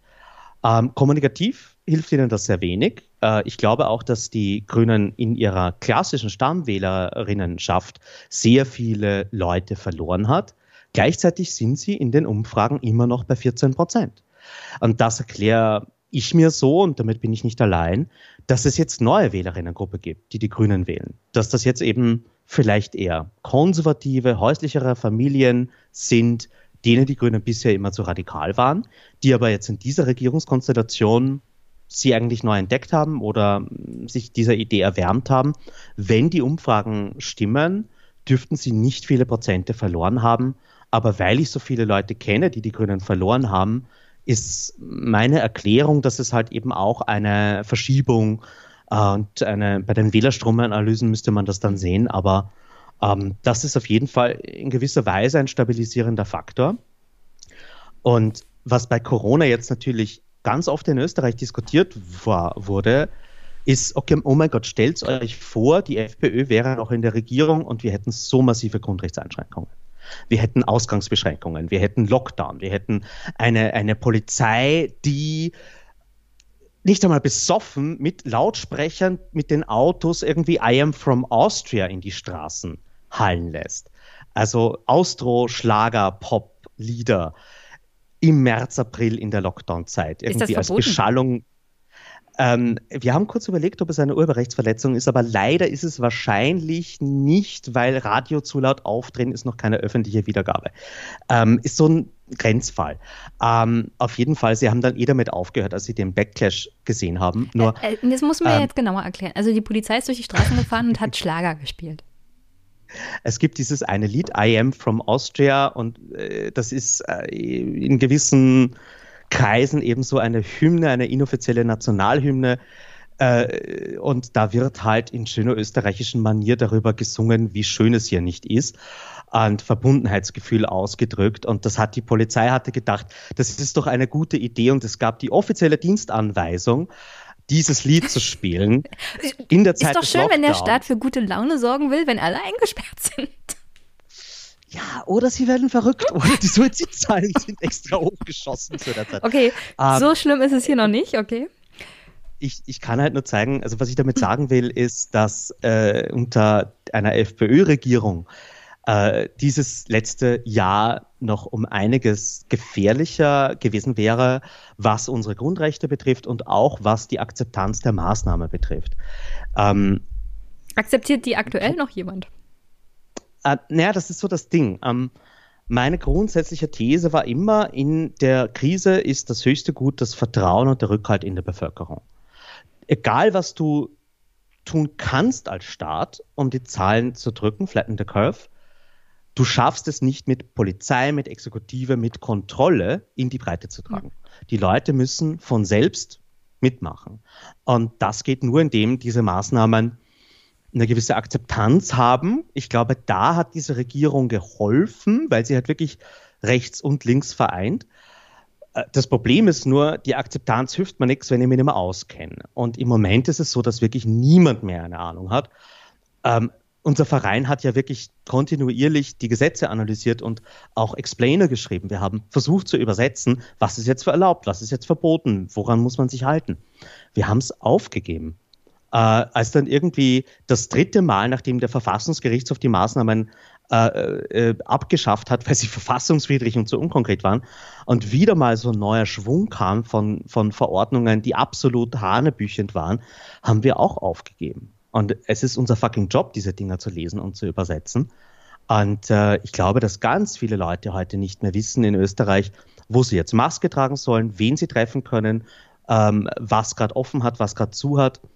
Also ähm, es ist einfach so viele Änderungen, so viel Moving Target, dass die Bevölkerung verloren wurde und dass keiner mehr mitkommt bei dem, was jetzt eigentlich angeordnet ist. Und äh, dann kann auch keine Maßnahme mehr greifen. Mhm. Du hattest ja vorhin getwittert, dass du mit jemandem geredet hast, der Krankenschwester, Pflegeschwester ist, wo mittlerweile in Österreich auch Impftermine vergeben werden, die selber aber jetzt keine Impftermine kriegen, weil die Sekretärinnen sich die Termine besorgt haben? Der Krankenhäuser? Genau.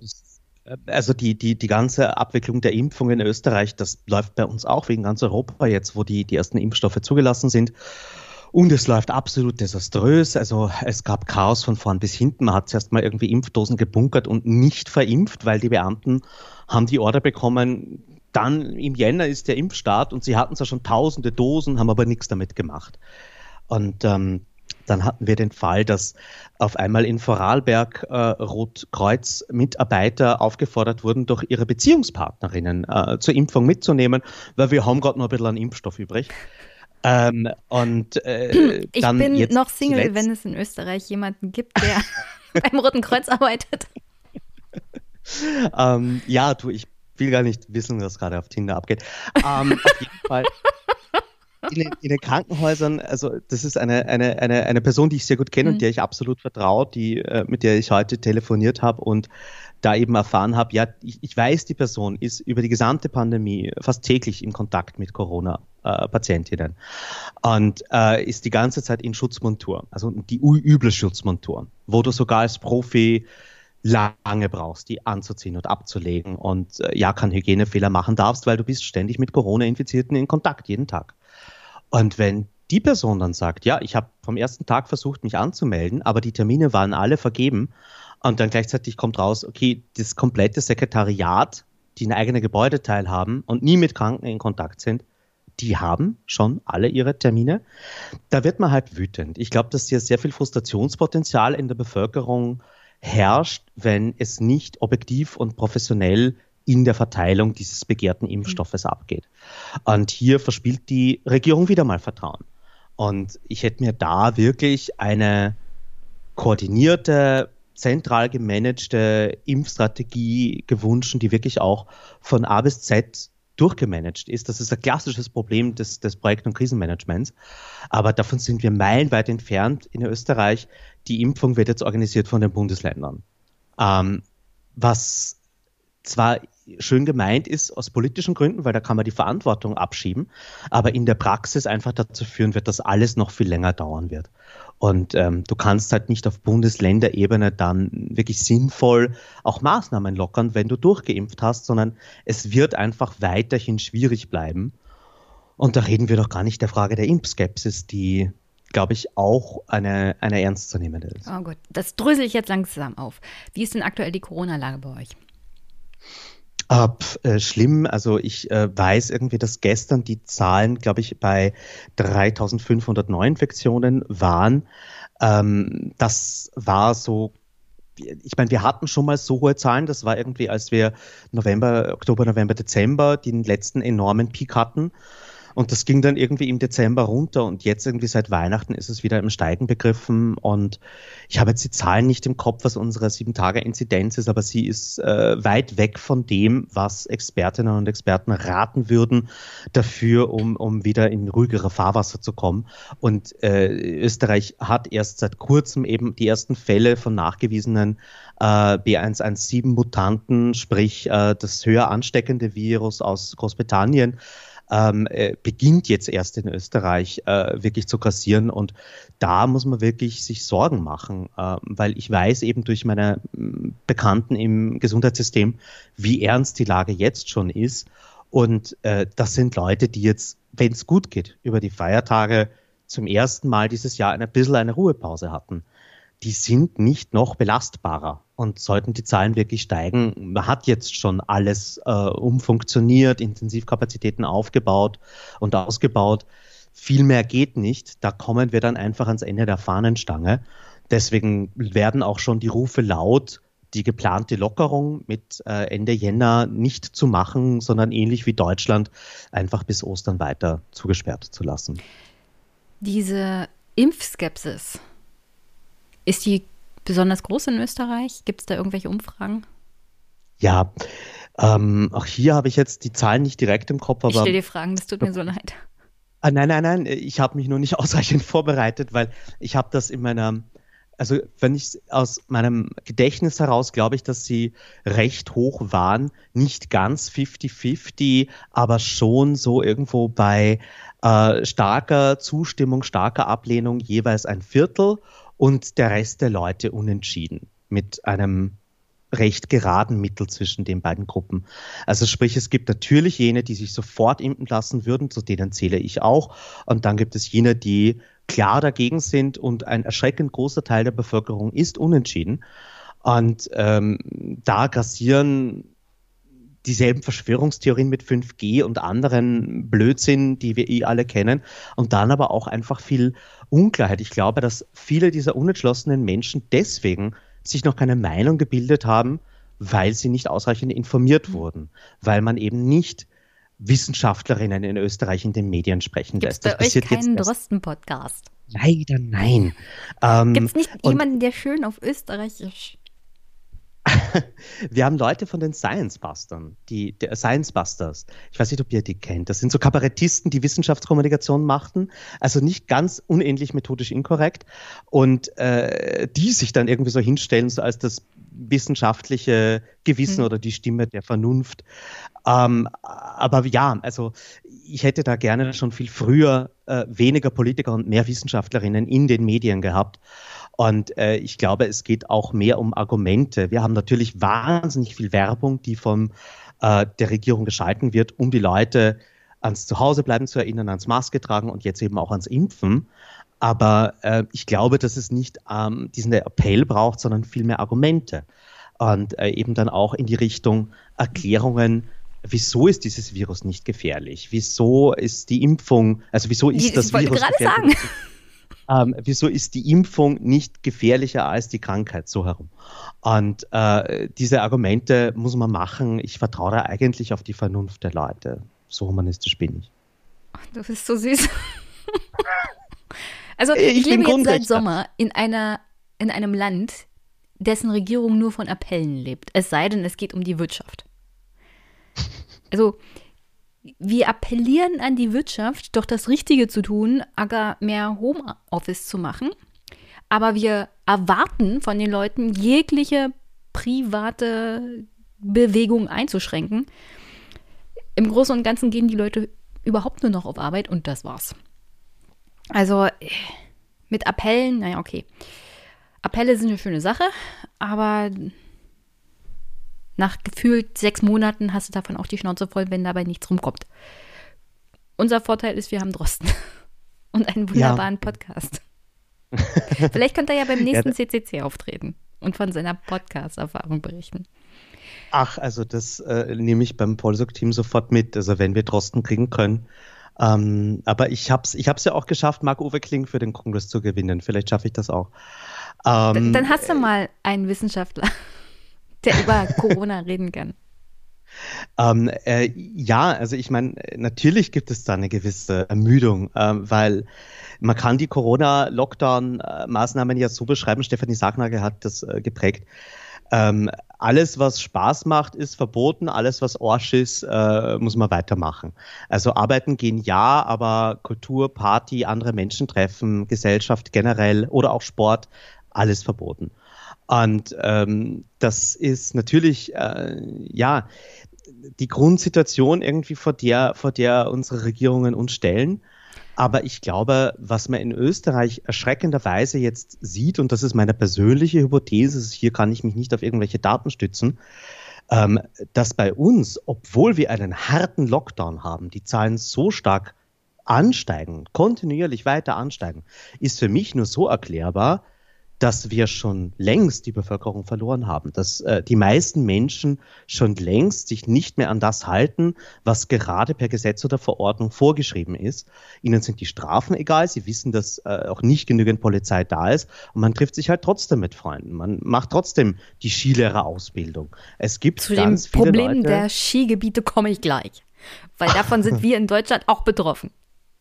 Von dem, von dem Schmarrn.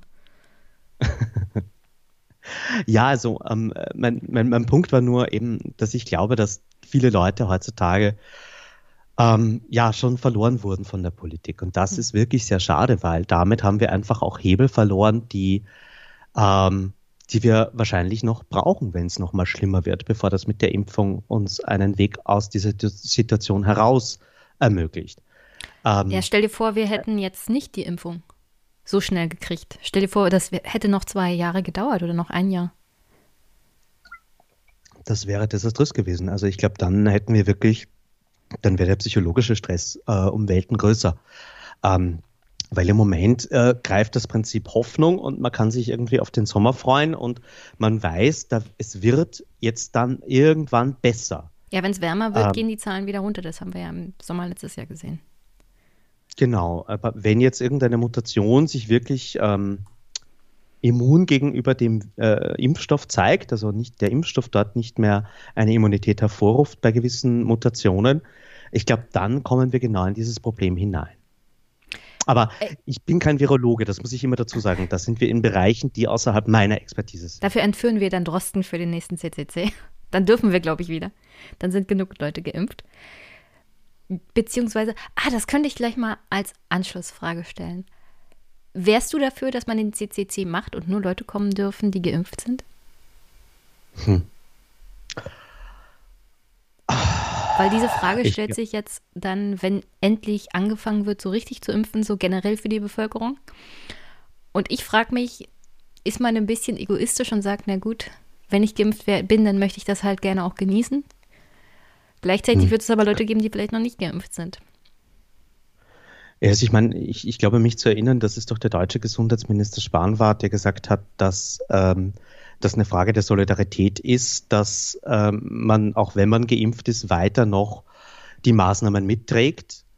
Ähm, ich würde da aber ergänzen, sollte, also aus einer rein rechtlichen Perspektive, wenn die Impfung auch die eigene Ansteckung, also die Fremdgefährdung verhindern würde, also ich für andere nicht mehr gefährlich werden kann, wenn ich geimpft bin, sollte das der Fall sein, und meines Wissens nach ist das noch nicht abschließend geklärt, geht das rechtlich nicht mehr.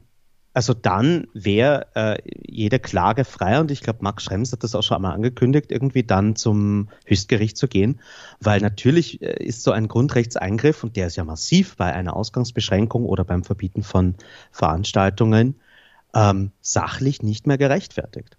Und ähm, dann gibt es eben keine Verhältnismäßigkeit mehr, mit der man das rechtfertigen kann. Und da kommen wir in ganz schwierige Fragen hinein. Also ich glaube, wenn wir an dem Punkt sind, wo ein Teil der Bevölkerung, ein signifikanter Teil, geimpft ist und ein anderer nicht, wird es einige sehr unschöne Konflikte geben. Und ich glaube nicht, dass es dafür eine gute Lösung gibt. Das werden ähm, genauso wie jetzt bei den Schulen gibt es da gute Argumente auf beiden Seiten und es wird eine Zerreißprobe für die Politik, dann irgendwie da eine Lösung zu finden. Aber egal welche sein wird, es werden massive Bevölkerungsteile damit unglücklich sein. Äh, darauf können wir uns leider jetzt schon gefasst machen. Ich hatte ja eine ähnliche Diskussion im Fernsehpodcast und nicht, wenn Stefan das hier hört, dann gebe ich das wieder falsch wieder, bin ich mir ziemlich sicher, dass er das sagt. Aber wir hatten das Problem schon mal aufgegriffen weil schon im Dezember, als es dann losging mit dem Impfen in Deutschland, unter anderem in den Medien auch aufgegriffen wurde, was ist denn jetzt eigentlich? Und die Politiker wollen da unbedingt ein Gesetz machen, dass man halt keine Sonderrechte bekommt, wenn man geimpft ist. Aber gleichzeitig sehe ich da halt, wie du es gesagt hast, dieses, dieses Problem mit den Grundrechten. Also diese harten Eingriffe sind dann absolut nicht mehr gerechtfertigt und kein Gericht der Welt würde sagen, also dem Unternehmer oder dem dem, der Gaststätte verbieten wir jetzt aufzumachen für die Leute, die nachweislich geimpft sind. Weil das ist ja dann auch ein Einschnitt in die Berufsfreiheit. Also glaubst du, dies, dass wir tatsächlich als Gesellschaft auf dieses Problem zugehen oder werden einfach genug Leute geimpft sein, dass es dann kein, kein Problem mehr ist? Wir tragen dann halt alle Masken. Das sind ja die Maßnahmen, auf die man Rücksicht nehmen muss. Und hoffen auf das Beste. Und machen eigentlich für alle wieder auf.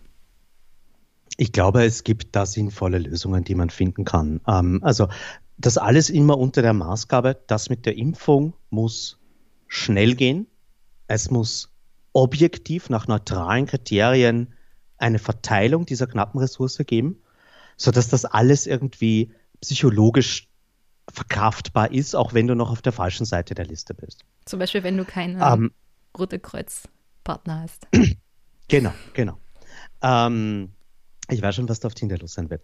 Ähm, aber auf jeden Fall für die Perspektive von Betrieben, von Veranstaltungen, von Arbeitgeberinnen, da gibt es ja eine Lösung. Da wird es dann Frameworks brauchen, in denen du mit Freitesten, mit Impfen und dann vielleicht trotzdem noch mit Maske, trotzdem noch mit Abstand, trotzdem noch mit Händewaschen versuchst, das Risiko zu minimieren. Aber das müssen halt differenzierte Ansätze sein. Also ich, ich glaube, ähm, dass man dann eben mit dieser Keule, wir machen jetzt hier alles zu und ganze Branchen sind geschlossen, nicht mehr argumentieren kann, sondern einfach differenziertere Systeme brauchen wird, äh, weil es wird eine heterogene Risikolage sein. Und äh, da, so, das wird nicht einfach, das braucht viel Vorbereitung, da müsste man jetzt eigentlich damit anfangen. Aber das wäre meiner Meinung nach der beste Weg, wie man, wie man äh, irgendwie mit dieser Situation umgeht und das Maximum an Freiheit zulässt. Ähm, und äh, im Endeffekt haben genau diese Lösungskonzepte dann auch wiederum netzpolitische Implikationen, weil ähm, wir reden schon seit, ich glaube, im April oder Mai haben wir die erste, das erste Mal dazu eine Veröffentlichung gehabt von uns. Elektronischer Immunitätsausweis. Äh, oder wie es jetzt auch genannt wird, so elektronisches Freitesten oder, oder Nachweis deines letzten ähm, Corona-Tests. Ähm, und das wird in die Breite kommen. Da gibt es schon einige Startups, die sich bei uns gemeldet haben. Es gibt WHO-Projekte, es gibt ähm, mehrere ähm, Leute, die sich jetzt gerade hier in diese Situation bringen wollen, von Fluglinien gar nicht zu reden, die das natürlich auch sehr dringend haben wollen, weil es auch denen wiederum erlaubt, ihr, ihr Geschäft und das Risiko im Flugzeug zu sitzen anders darzustellen. Und da sind natürlich massive Datenschutzprobleme damit verknüpft, weil hier reden wir von sensiblen Gesundheitsdaten potenziell über die gesamte Bevölkerung. Ähm, also da liegt noch einiges vor uns. Bevor ich zu der Frage komme, wie denn Corona sich auch positiv vielleicht ausgewirkt hat auf die ganze Thematik Digitalisierung, zu dem vorherigen Abschnitt nochmal abschließend. Wie wirkt sich aktuell dieses doch eher Chaos der zweiten, mittlerweile dritten Welle in Österreich, der Vertrauensverlust auf die, naja, auf die Ansicht gegenüber dem Staat, der Demokratie und der Gesellschaft bei den ÖsterreicherInnen aus? Boah, also da hätte ich gerne eine Umfrage, um, um dir eine gute Antwort zu geben. Es fällt mir schwer, das in der Gesamtheit zu erfassen, weil Menschen treffen, äh, vor allem welche, die man nicht schon vorher kennt, geht gerade nicht so gut. Äh, und die Social Media Kommunikation ist äh, bei weitem kein Abbild der Gesamtgesellschaft. Ähm, mein Eindruck ist, dass es sehr vielen Leuten reicht, dass sehr viele Leute gerade keine Lust mehr haben, äh, diese Maßnahmen weiter mitzutragen und ähm, dass äh, ja, also da, niemand hat nach äh, neun, zehn Monaten äh, so einer so einer äh, Phase, so einer Lockdown jetzt weiter Lust darauf, sich einschränken zu lassen. Äh, ich glaube, es hängt ganz viel mit den subjektiven äh, Lebensumständen zusammen. Wenn du Single bist, ist es schwieriger. Wenn du deinen Job verloren hast, ist es schwieriger. Eine halbe Million Menschen in Österreich ist gerade arbeitslos. Ähm, also ich glaube, da macht einem die Gesamtsituation noch mal viel mehr zu schaffen. Wie viel Einwohner ähm, habt ihr? 8,5 Millionen. Und eine halbe Million ist arbeitslos. Ja. Boah. Das äh, ist enorm. Und äh, insofern, ja, ich glaube, da wurde, äh, da, also das wäre so oder so jetzt äh, kein Zuckerschlecken für äh, Österreich mit den Zahlen, die wir einfach äh, seit März hatten und den Maßnahmen, die daraus folgten mussten. Aber ich glaube, ähm, es äh, gibt sehr viel äh, wirklich äh, äh, Unbehagen gegenüber der Regierung. Gleichzeitig, ich habe das letztens auch mit ein paar Leuten diskutiert, sogar wenn du jetzt sagst, ich verstehe, wieso die Maßnahmen notwendig waren, ich habe aber valide Kritik an den Dingen, die getan wurden oder die verabsäumt wurden. Wie demonstriere ich gegen solche Sachen, ohne dass ich mich auf die Seite der Corona-Leugner und der Nazis stelle? Gab es da auch Probleme das ist auch recht schwierig. bei euch? Ja, ja, durchaus. Also ähm, es gab einige wirklich große Ansammlungen mit tausenden Leuten. Ich glaube, es war nicht auf diesem massiven Level wie in Deutschland. Ja, okay, wir haben aber, aber auch mehr Menschen. Ähm, ja, ich, ich, ich glaube auch, also gut, ich habe jetzt Und nicht wir haben die Schwaben, die, die habt ihr ja auch zum Glück nicht. Äh, ja, aber wir haben auch ein paar Bundesländer, die wir nicht mögen, keine Sorge. Die Tiroler zum Beispiel. Ähm, auf jeden Fall äh, ist das Grundproblem, glaube ich, einfach, dass es wenig Möglichkeiten gibt, sich äh, da jetzt auch äh, der eigenen Meinung Gehör mhm. zu verschaffen. Ähm, weil wie kritisierst du die Maßnahmen, ohne Corona gleichzeitig auch als gefährliche Krankheit in Frage zu stellen? Also da ist, glaube ich, ähm, ja, das ist auch derselbe Grund, wieso jetzt nicht gewählt werden kann. Also ähm, es gab im Dezember kurz so diesen Moment, wo es so ausgesehen hat, als würden die Grünen aus der Regierung aussteigen, als wäre es ihnen alles zu viel. Das hat sich zum Glück wieder gefangen. Aber es war durchaus so, dass ähm, man kurz überlegt hat, ist das hier nicht gerade ein riesiger Fehler? Und gleichzeitig, du kannst nicht in der Situation aus der Verantwortung gehen ähm, als äh, wenn, wenn das Land brennt und du in einem politischen Amt mit Verantwortung bist, dann ist scheißegal, was sonst passiert. Du musst das durchhalten. Und ich glaube, der Verantwortung sind mehr oder weniger die Leute auch gerecht geworden. Ähm, aber äh, ja, gerade im Gesundheitsbereich und im Wirtschaftsbereich und im Bildungsbereich gibt es massive Probleme, die ähm, dringend angegangen werden müssen. So, jetzt noch ein kleiner Einschieber. Was zum Teufel ist mit euren Skigebieten? Wieso könnt ihr die nicht dicht machen? Ah. Gibt es da irgendwie eine Skigebietslobby, die direkt bei Kanzler Kurz mit im Büro sitzt oder so? Ja, ähm, die gibt es.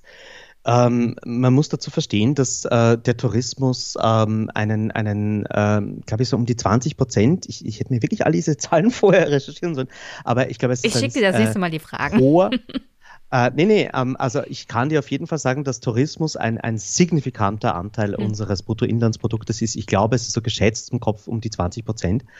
Und äh, insofern ist alles, was den Tourismus einschränkt, eine äh, empfindliche, äh, existenzbedrohende ähm, Verschiebung für viele Regionen. Und da reden wir äh, von Regionen, die auch sonst keine anderen Wirtschaftszweige haben. Da gibt es viele, vor allem alpine Gebiete ähm, oder auch rund um die Seen, die halt wirklich vom Tourismus leben. Und äh, wenn dann niemand kommt, aus Deutschland, aus Italien, aus den umliegenden Ländern und auch nicht innerhalb von Österreich die Leute da hinkommen können, weil es gerade ein Beherbergungsverbot gibt, dann ähm, hast du auf einmal eine große Schar an überschuldeten Betrieben, weil die Eigenkapitalquote in der Tourismusbranche ist desaströs niedrig, äh, die auf einen Schlag äh, vom Konkurs stehen.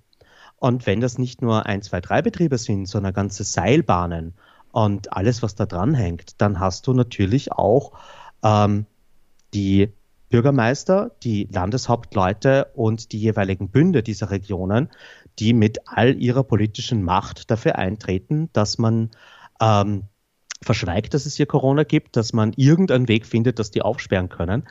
Ähm, und äh, da ist einfach sehr, da hängt sehr viel dran, was vor allem für die ÖVP auch äh, in ihrer Machtbasis eine relevante Gruppe ist. Und genau deswegen ähm, agiert Österreich hier nicht objektiv. Und äh, genau deswegen werden viele der Probleme auch vertuscht. Und dann kommt noch Missmanagement dazu, dass man irgendwie groß ankündigt, wir testen das Personal im Tourismus und es passiert halt nicht. Ähm, und diese Dinge, äh, glaube ich, auch werden sich nachhaltig auf das Image von Österreich auswirken. Also Ischgl wird weiterhin ein Synonym für ähm, die Corona-Pandemie in Europa sein. Ich würde niemals in Ischgl in einer Bar was trinken. ähm, ähm, würde ich auch, hätte ich auch vorher nicht gemacht. Äh, gute Entscheidung. Ähm, ja, das, so würde ich mir das erklären. Ähm, und äh, gleichzeitig ist Wintersport natürlich ein stark identitätsstiftendes Ding für dieses Land. Und äh, dass man Skifahren gehen kann, äh, wird den Kindern von klein auf eingetrichtert. Und da gibt es auch wiederum Austropop-Lieder, da gibt es äh, äh, fast heldenhaft gefeierte Sportlerinnen und Sportler, und da ist einfach ganz viel dran, wo das Land äh, jetzt irgendwie nicht sagt, okay, dieses Jahr lassen wir das aus, auch wenn das die klügere Entscheidung gewesen wäre. Gut, dann kommen wir mal vielleicht zu positiven Dingen von Corona, vielleicht für die Digitalisierung, für die Netzpolitik. In Deutschland hat ja das Thema Corona und Homeoffice und dann natürlich auch Fernunterricht, das heißt, die Schulen sind zu, die Kinder müssen vor einem Computer sitzen. Insofern ist das mit der Digitalisierung doch nochmal akuter geworden. Inwiefern das alles erfolgreich ist oder nicht, ist dann ein deutsches Problem. Es gibt, naja, Hürden. Wie ist denn das in Österreich so gelaufen? Ähm, naja, durch den Lockdown haben wir, glaube ich, alle jetzt einen enormen Schub an Digitalisierung bekommen, äh, weil ich meine, gut, wir beide waren wahrscheinlich immer schon irgendwie im Internet zu Hause und Technik verliebt und ja, wussten auch, wie wir uns eigene Skills... ich den Podcast habe. Also ich bin noch relativ jung hier im Neuland. Ah, okay. Dafür bist du aber, hast du dich gut integriert. Für hätte ich jetzt gar nicht mehr gesehen. Anpassungsfähig heutzutage muss man ja sein. Sehr gut. Ähm, ja, die Nerd-Szene assimiliert sehr effizient. Ähm, aber das, was äh, Menschen wie wir uns halt irgendwie äh, über die Jahre beigebracht haben, war halt ein mhm. Crashkurs für viele Menschen in den letzten Monaten. Äh, da geht es ganz viel um äh, individuelle Skills, die man sich aneignen muss, also so Digital Literacy, die Fähigkeit mit dem äh, Computer das zu tun, was ich denn tun muss. Und ich glaube, dass das viel Positives mit sich brachte. Äh, und vor allem hat es aus der Perspektive der Netzpolitik, und das haben wir bei uns im Verein ganz stark mitbekommen, einen enormen Sog erzeugt. Äh, also die Nachfrage nach unserer Expertise, nach Einschätzungen, nach Orientierung war noch nie größer. Ähm, die Leute merken jetzt, sie sind abhängig von der Technik in ihrer Bildung in ihrem Arbeiten, in ihrem familiären Kommunizieren, in ihrer demokratischen Beteiligung. Und dadurch lernen sie, ich brauche Technik, der ich vertrauen kann.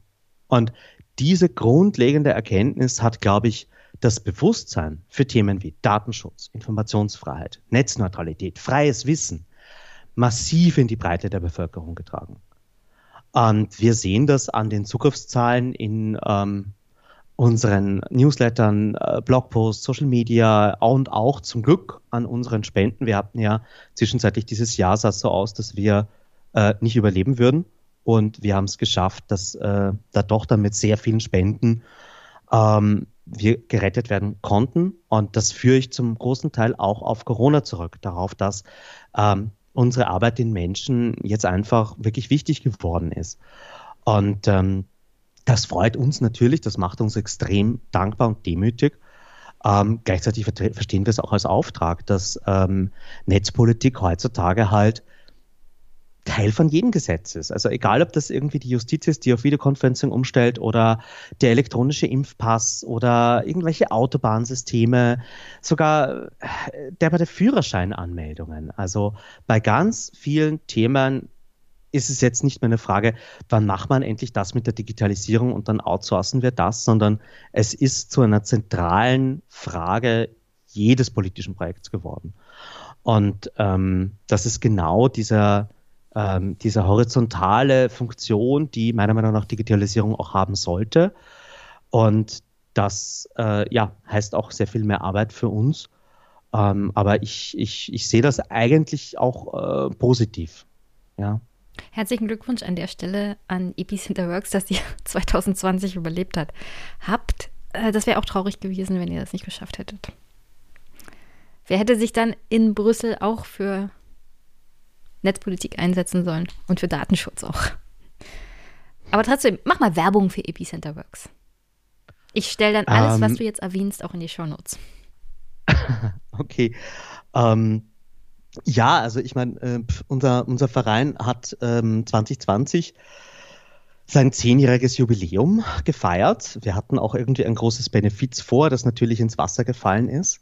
Ursprünglich gegründet haben wir uns als Arbeitskreis Vorratsdaten äh, mit dem Ziel, die Vorratsdatenspeicherung abzuschaffen, was wir 2014 auch mit unserer Klage vor dem Europäischen Gerichtshof geschafft haben.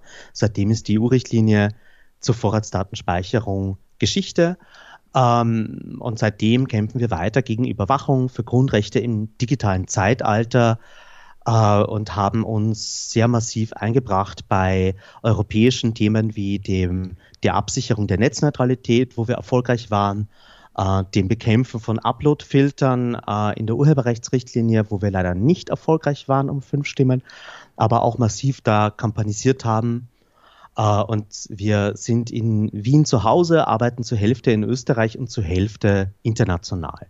Hauptsächlich eben in Brüssel, weil ähm, dort die guten Gesetze geschrieben werden. Da kann man auch mal äh, positive Dinge, äh, die die Welt voranbringen, äh, schreiben und nicht immer nur schlechte Gesetze verhindern. Das ist sehr äh, heilsam für die Seele.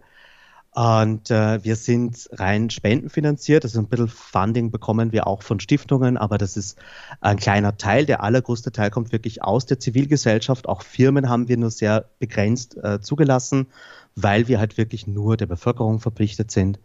Ähm, unsere Hauptschwerpunkte sind Datenschutz und Informationsfreiheit, würde ich sagen, in allen Ausprägungen, sei das jetzt Anti-Überwachung, Datenschutz im Firmenbereich, bei der Policy oder eben Netzneutralität, Urheberrecht, äh, Transparenz und Informationsfreiheit. Ähm, das sind so die großen Steckenpferde. Ähm, wir haben auch einen Fokus auf Geheimdienstkontrolle, äh, ein Thema, was in Österreich äh, dieses Jahr sehr massiv diskutiert werden wird und was uns auch schon seit vielen Jahren beschäftigt. Ähm, und ähm, ja, im Kern arbeiten wir sehr stark an der Policy. Also uns wird man nirgendwo treffen, wo ah, wir machen hier eine Petition, weil das Thema ist gerade in den Medien. Nein, bei uns ist es immer so, dass wir zuerst die Policy machen, also die Gesetze legen, die Technik verstehen, wirklich im Detail uns unsere Meinung bilden und dann machen wir erst den Mund auf. Ähm, wir können aber trotzdem auch laute Kampagnen machen.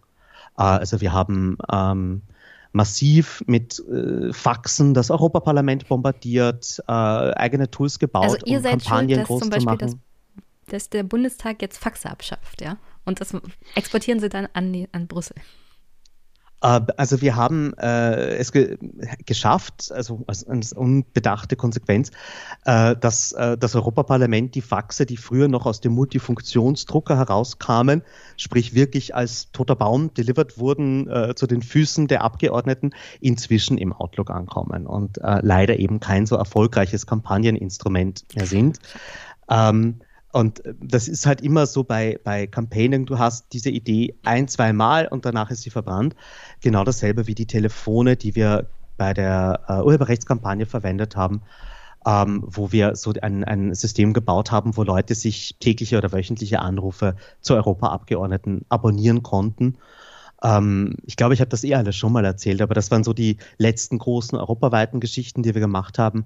National gab es auch einige Kampagnen die letzten Jahre, ähm, das Wichtige, was ich sagen will, ist, dass wir uns einerseits schon als Ansprechpartner der Politik verstehen. Also man kann mit einem Problem zu uns kommen und wir schauen mit der Politik, was eine grundrechtsfreundliche Lösung ist. Gleichzeitig, wenn die Kacke am Dampfen ist, dann äh, sind wir auch sehr laut und fahren den Leuten auch mit dem Arsch ins Gesicht und äh, rufen sie auf, wenn sie äh, stellen einfach die Verantwortung klar. Also wir sind die Ersten, die den Leuten sagen, hm, ihr seid unzufrieden mit dem Verschlüsselungsverbot auf EU-Ebene. Das sind die Innenminister, die sich an dem Termin äh, im COSI-Ausschuss im Rat äh, dazu äußern müssen und die Entscheidung treffen müssen. Ruft sie jetzt an. Also das sind so Dinge, wo man, glaube ich, einen Unterschied machen kann als einfacher Mensch. Viel von unserer Arbeit baut darauf auf, dass wir die Menschen eigentlich erst ermächtigen, ähm, das, das Internet zu verwenden, um ähm, sie ihrer eigenen Stimme in der Demokratie mehr Gehör zu verschaffen. Weil, weil ganz oft ist es so, dass es bei der Politik halt eben nicht nur die schlechten Absichten sind, äh, die der Grund sind, wieso es schlecht ist, sondern halt einfach auch, weil ähm, der Druck nicht da ist. Und da kann man schon als aktive Zivilgesellschaft einen Beitrag leisten, ähm, dass diese Stimmen lauter werden. Sehr gut bevor ich jetzt, also wir gehen in Richtung Ende dieses Themenblocks, also Politik in Österreich im letzten Jahr und türkis-grüne Regierung. Es gab ja im November die Anschläge in Wien und da sollte es dann ein Antiterrorpaket geben. Gibt es da momentan neuere Entwicklungen, was auch die Digitalpolitik angeht, also die Netzpolitik?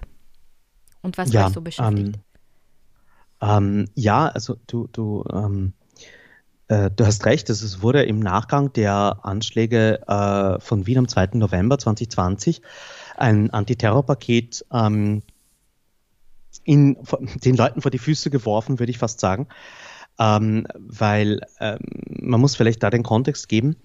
ähm, der Anschlag vom 2. November ist der erste Terroranschlag in Österreich seit den 1980er Jahren. Also ähm, es ist wirklich lange nichts mehr passiert.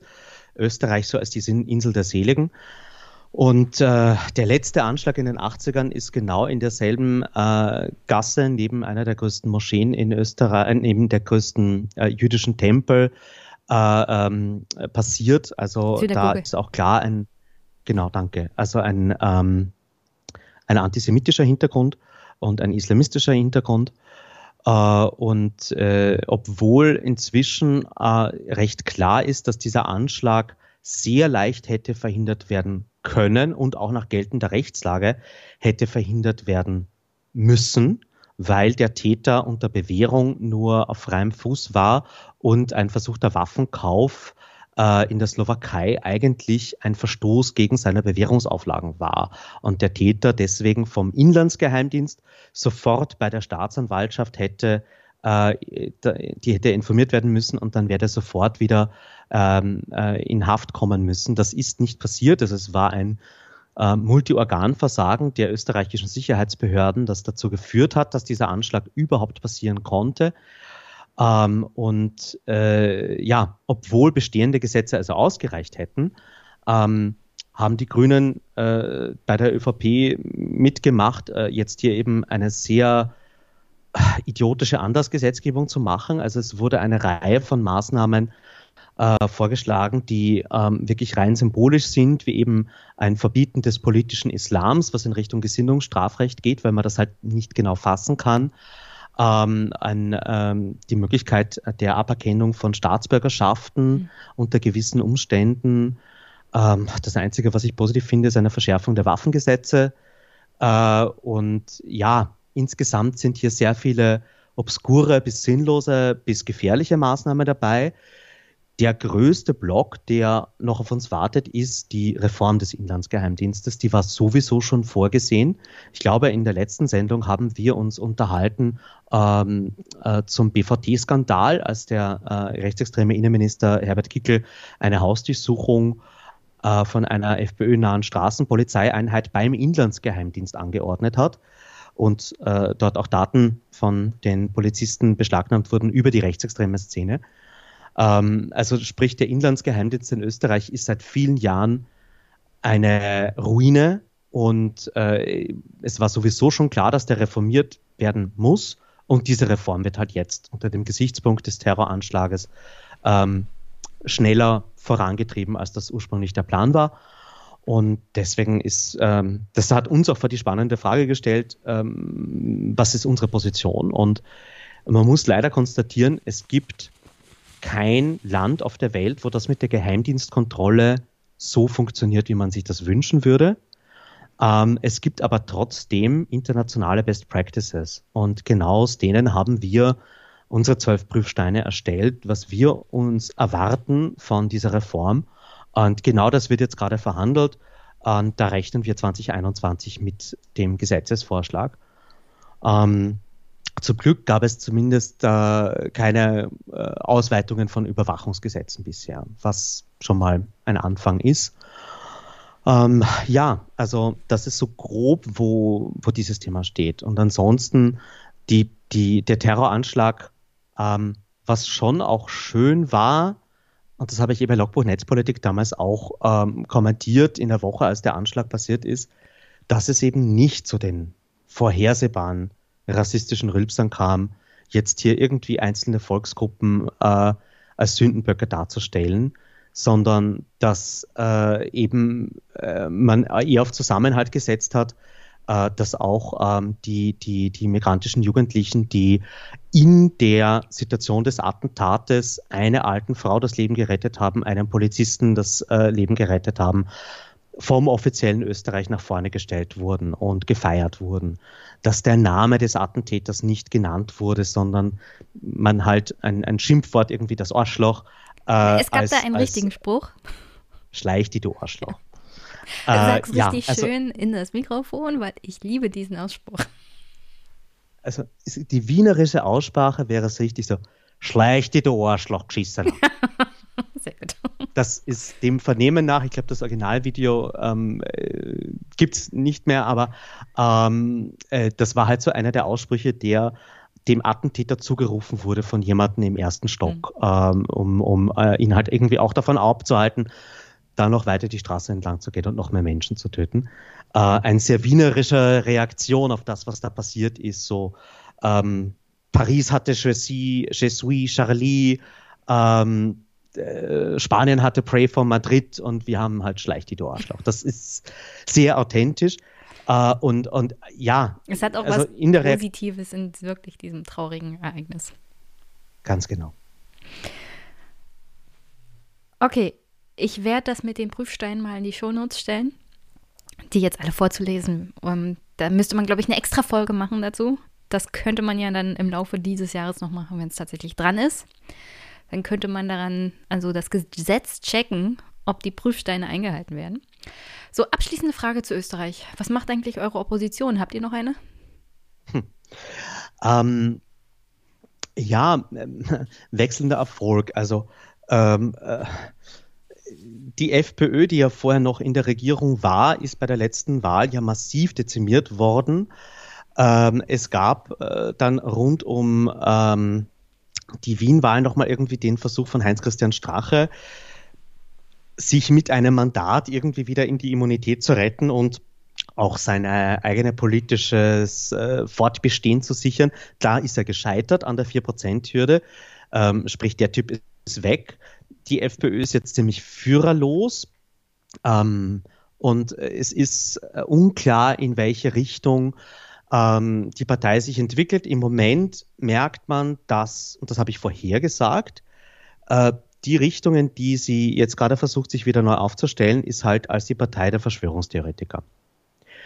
Ähm, also wir kommen nachher ja noch zu Trump vielleicht, aber auch Herbert Kickl hat es geschafft, dass ein Video von ihm, wo er Corona verharmlost hat. Du versaust mir den Übergang. Sorry. ähm, also. Aber dann ähm, können wir es jetzt gleich nennen, weil das passt ja gut. Deswegen war ja die Frage mit der Opposition. Und zwar hatte Kickel im Parlament eine Rede gehalten und das wurde bei YouTube dann gelöscht, weil er dort so getan hat, als wäre die Impfung gefährlich und als wäre Corona ungefährlich. Und das verstößt gegen die Community Guidelines von YouTube. Und deswegen wurde dieses Video, das im Nationalrat äh, vom Clubobmann einer Oppositionspartei gehalten wurde, gelöscht. Und das ist so einer der Fälle, die wir nachher nochmal diskutieren können. Ähm, aber ich beantworte noch deine generelle Frage. Die FPÖ wird zur Verschwörungstheoretikerpartei. Äh, die Liberalen machen irgendwie sachlich eh ganz gute Oppositionsarbeit, aber schaffen es halt auch nicht irgendwie über die 6, 7 Prozent zu kommen. Und äh, die Sozialdemokraten streiten sich intern. Das machen sie am liebsten von allen. Die haben eigentlich eine fähige Ärztin gerade als, ähm, als Parteichefin, aber die wird ständig von den alten weißen Männern aus den Bundesländern angegriffen und äh, man, man gönnt ihr nichts. Und deswegen ist es auch schwierig für die SPÖ jetzt hier auch bei so einer so wirklich ähm, desaströs sozialpolitisch handelnden Regierung, dass die sich irgendwie äh, mehr Prozente holen. Also der Abstand zwischen Konservativen und SPÖ ist immer noch so rund 10 Prozent. Da hat Kurz nicht wirklich was zu befürchten. Und ähm, man muss leider sagen, der Grund dafür liegt hauptsächlich innerhalb der SPÖ. Das Potenzial wäre da. Ich habe mir ja auch die Umfragen letztens aus Österreich angeguckt, im Dezember noch, und gefragt, wen würden die Österreicher direkt wählen. Kurz rennt allen davon, und zwar um Meilen. Keiner, keiner der Chefs der Parteien, egal welcher, kommt auch nur in die Nähe von überhaupt 20 Prozent. Ich glaube, das beste Ergebnis war das für den grünen Chef mit 18 Prozent im Dezember 2020 die Chefin der SPÖ irgendwo bei 14 Prozent. Also entweder kennen die Österreicher die Frau nicht oder sie mögen sie nicht oder es, ist, es liegt an sich an der SPÖ, keine Ahnung. Aber wirklich alles das, was potenzielle Gegnerschaft oder Konkurrenz zu Herrn Kurz wäre, ist unter ferner Liefen. Das kann ich mir fast nicht erklären, wirklich gar nicht. Also selbst in Deutschland ist es ja für die Grünen noch möglich, irgendwie in die Nähe zu kommen. Da ist der Abstand vielleicht 10 Prozent oder so. Immer noch ein großer Abstand. Aber der Abstand zwischen Kurz und seinen politischen Herausforderern ist bei 50 Prozent fast. Ja, aber das äh, Problem in Deutschland ist sich doch jetzt eh, wenn Angela Merkel ähm, ihren, ihren äh, riesiges Denkmal bekommt als Miss äh, Queen of Europe und äh, dann äh, dieser Ist das etwa eine Kritik an unserer großartigen Kanzlerin? Nein, ich finde, dass äh, Angela Merkel werden wir alle ganz sträflich vermissen. Also ich, ich glaube, die Frau hat sich wirklich ein Denkmal gesetzt. Was die in den äh, letzten ich, 16 Jahren alles auch unter den Teppich gekehrt hat. Also Bewegungslosigkeit ist da noch das Netteste, was man sagen kann. Ja, ich äh, von außen betrachtet weiß ich einfach nur, wir werden sie vermissen an vielen Stellen. Natürlich hat die massiv äh, an Stellen äh, die falsche Politik gemacht aus meiner Sicht und auch äh, wirklich ähm, genügend Fehler am Kerbholz, aber sie hat dann halt eben auch an einigen Stellen wirklich das Richtige getan, wo es nicht leicht war und Mut bewiesen. Und ich glaube, ähm, wenn Merkel nicht mehr ähm, kandidiert, dann wird es für die Grünen wahrscheinlich auch einfacher sein. Ähm, aber ich sollte mich nicht über deutsche Politik äußern, dazu weiß ich zu wenig und ich bin ja hier als, als Ösi. Wir können uns ja dann ähm, streiten, wenn wir die Bundestagswahl hatten. Sehr gerne. Weil ich sehe Potenzial auch für Friedrich Merz. Und dann können wir uns ja streiten, Stimmt. wer ist der schlimmere Kandidat, dein Kurz oder mein Merz. ich dann können wir beide gleichzeitig Angst vor leiden. den Fotos mit den beiden. Echt. dann machen wir parallel um, ähm. leiden und dann ist alles wieder schick. Okay. Mit Alkohol. Gut. Dann harter Cut äh, und wir kommen jetzt zu dem zweiten Hauptthema, das ich eigentlich aufgreifen wollte, und zwar Netzpolitik. 2020 und vielleicht Aussicht auf 2021. Was hat vor allem Epicenter Works 2020 auf europäischer Ebene bei der Netzpolitik beschäftigt? Was hat die EU richtig gemacht? Was hat sie falsch gemacht? Und inwiefern hat Corona vielleicht eure Arbeit erschwert, auch in dieser Hinsicht? Ähm, ja, also ähm, die 2020, also wir hatten ja 2019 ähm, Europawahlen und deswegen war da eigentlich alles auch noch irgendwie so erst in der Bildung. Wir dürfen nicht vergessen, dass der Amtsantritt der Kommission verspätet passiert ist, weil man sich ja erst auf Ursula von der Leyen einigen musste.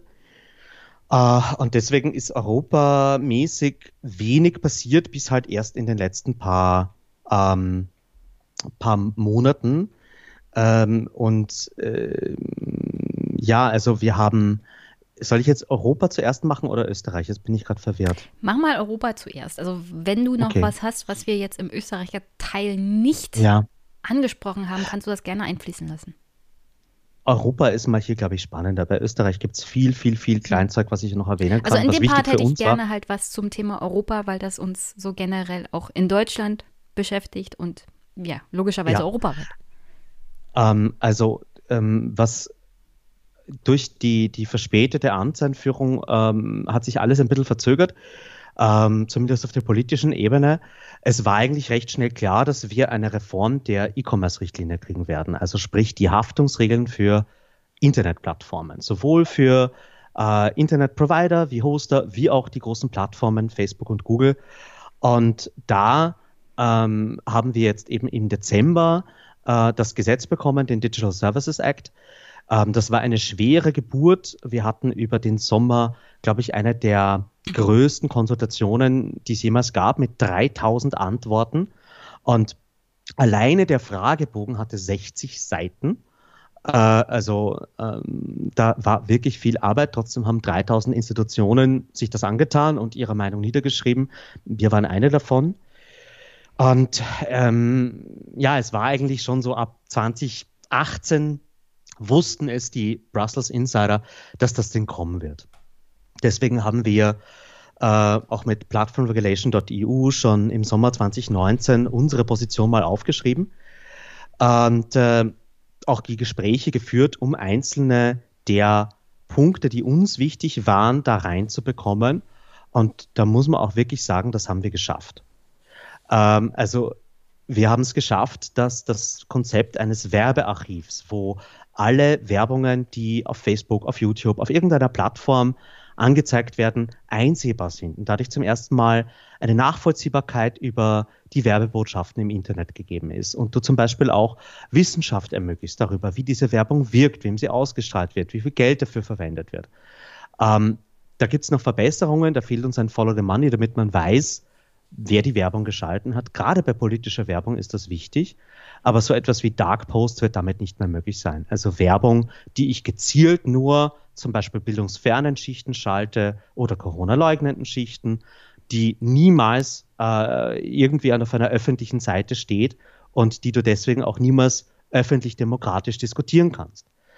Ähm, wir haben es geschafft, dass es ein ordentliches Enforcement gibt, dass zumindest einige der Probleme in der Durchsetzung der Datenschutzgrundverordnung da nicht passieren werden, dass Irland eben nicht die Blockade der Durchsetzung dieses Gesetzes für ganz Europa verhindern kann. Ähm, wir haben doch recht gute Regeln für die Inhaltsmoderation. Da gibt es noch einiges, was man verbessern muss. Aber es ist der richtige Weg gewählt worden, ähm, dass man eben die Haftung weiter außen vor lässt, dass du nicht versuchst, über Haftung das Gesetz durchzusetzen, weil wenn du das tust, hast du immer einen Anreiz, alles zu löschen, was zweifelhaft ist, also Overblocking, sondern dass halt wirklich gezielt nur dann Strafen kommen, wenn insgesamt die Verantwortung nicht, äh, der nicht gerecht hm. wird. Ähm, wir haben es geschafft, dass ähm, muss ich gerade selber nachschauen, irgendwie in dem Gesetz auch überall ein Plus machen konnten, dass äh, eben Überwachungspflichten nicht reinkommen. Also du kannst die Plattform nicht äh, verpflichten, dass sie proaktiv ihre User überwacht. Ähm, wir haben es geschafft, dass äh, die Behörden nur bei wirklichen Straftaten, die Leib und Leben betreffen, überhaupt äh, informiert werden müssen, wenn was gelöscht wird. Oh, wir haben Transparenzvorgaben, die weit über das hinausgehen, was im deutschen NetzDG drinnen ist. Ähm, auch wieder was, wo man verbessern muss. Ähm, und ja, also die, die Debatte innerhalb der europäischen Zivilgesellschaft, die läuft jetzt gerade erst und die ist noch lange nicht fertig. Wir hatten die Woche den x-ten Call, seit das Gesetz draußen ist und immer noch gibt es einige Punkte, wo das, die Lesart nicht ganz kohärent ist. Und ich kann halt nur sagen, der Digital Services Act und der Digital Market Act, der daneben steht, das zweite Gesetz, was Teil desselben Paketes ist, meiner Meinung nach werden diese Gesetze bestimmend für diese Dekade sein. Die werden im Rückblick wichtiger sein als die Datenschutzgrundverordnung. Und wenn wir es schaffen, das richtig hinzubekommen, dann wird ähnlich wie bei der Datenschutzgrundverordnung Europa hier den globalen Standard setzen, wie du Grundrechte auf großen Internetplattformen wieder ein bisschen mehr Hand in Hand gehen lässt. Und das bedeutet vor allem eine Verbesserung für uns als User und bei unseren Grundrechten. Sowohl Meinungsfreiheit wie auch Schutz vor Straftaten.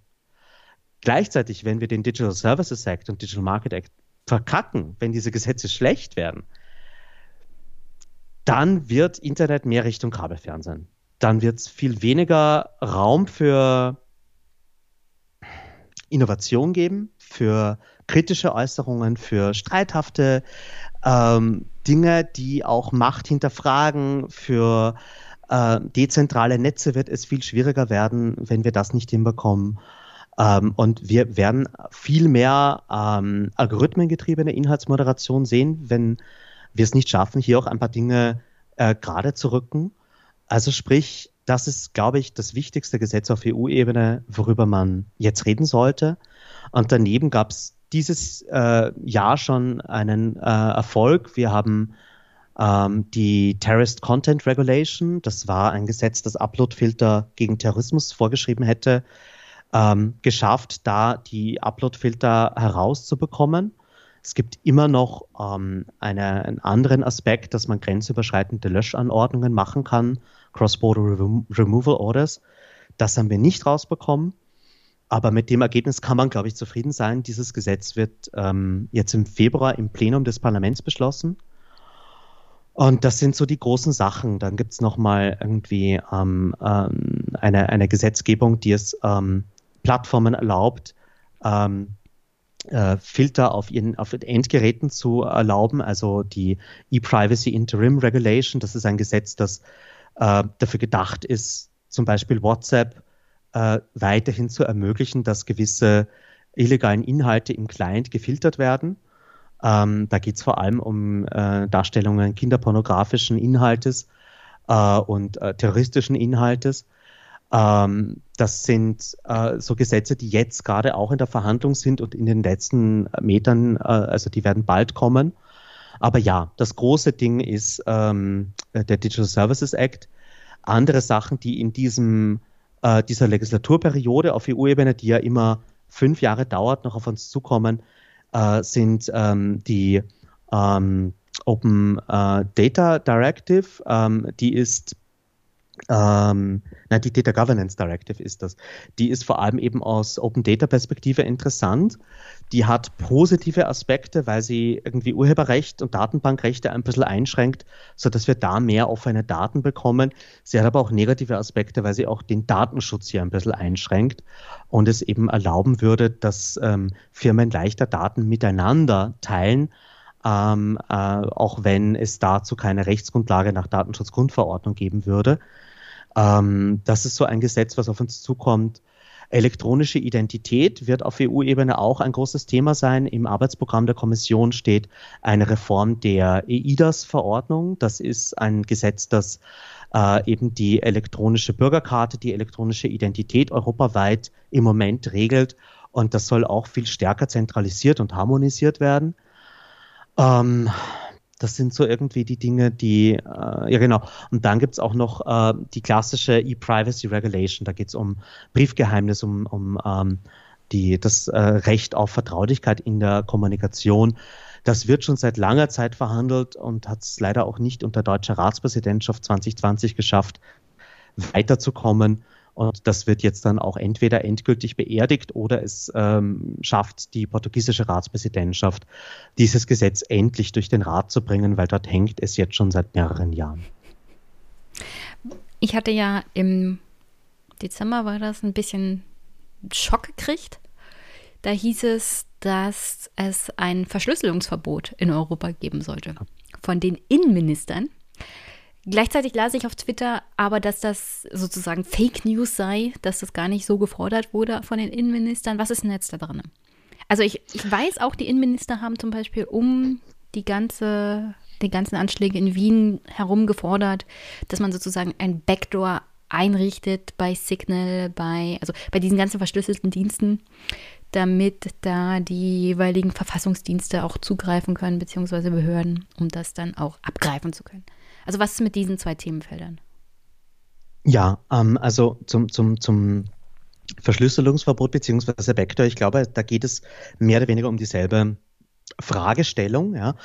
Also um das Begehren vieler Staaten, vor allem der Sicherheitsapparate der Staaten, ähm, dass sie bitteschön auf jede Kommunikation zugreifen äh, wollen und äh, dass äh, es nichts geben darf, wo die Privatsphäre durch Verschlüsselung abgesichert ist, sodass sie da nicht hinkommen können, nicht hinschauen also können. Also kein Raum, der nicht überwacht wird an der Stelle. Grüße genau. aus einem Land, in dem es vor 30 Jahren noch eine Diktatur gab, wo die Behörde in deine Wohnung einbrach und da alle möglichen Überwachungsdinge eingebaut hat. Das ungefähr übersetze ich jetzt mal nur in den digitalen Raum und das finde ich ein bisschen gruselig, dass das in Demokratien geht. Ja. Also das ähm, ist genau diese beängstigende Motivation, die dort gerade vorherrscht und ähm, das wird dann argumentiert mit so Wortbildern wie We are going dark, ja, also wir, wir sehen nichts mehr. Hm. Ähm, äh, die die äh, Verbrecher dürfen sich, können sich dann auf irgendwelchen verschlüsselten Kanälen äh, wunderbar unterhalten und organisieren. Ja, ja, und man hat ähm, ja nicht, also wenn man nichts zu verbergen hat, hat man ja nichts zu befürchten.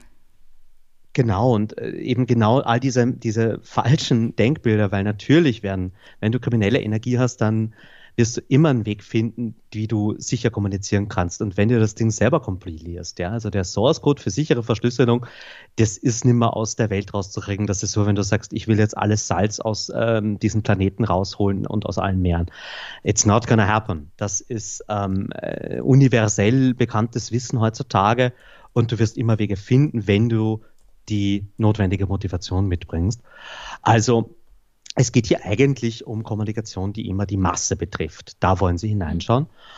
Und ähm, der Stein des Anstoßes war eben eine Resolution der äh, Innenminister innen auf europäischer Ebene. Ähm, und die haben ihre eigene Ratsarbeitsgruppe. Äh, COSI ist die Abkürzung dafür. Und dort wurde schon längere Zeit an einer Resolution gearbeitet, die halt eben sehr stark an die Crypto Wars aus den 90ern erinnert.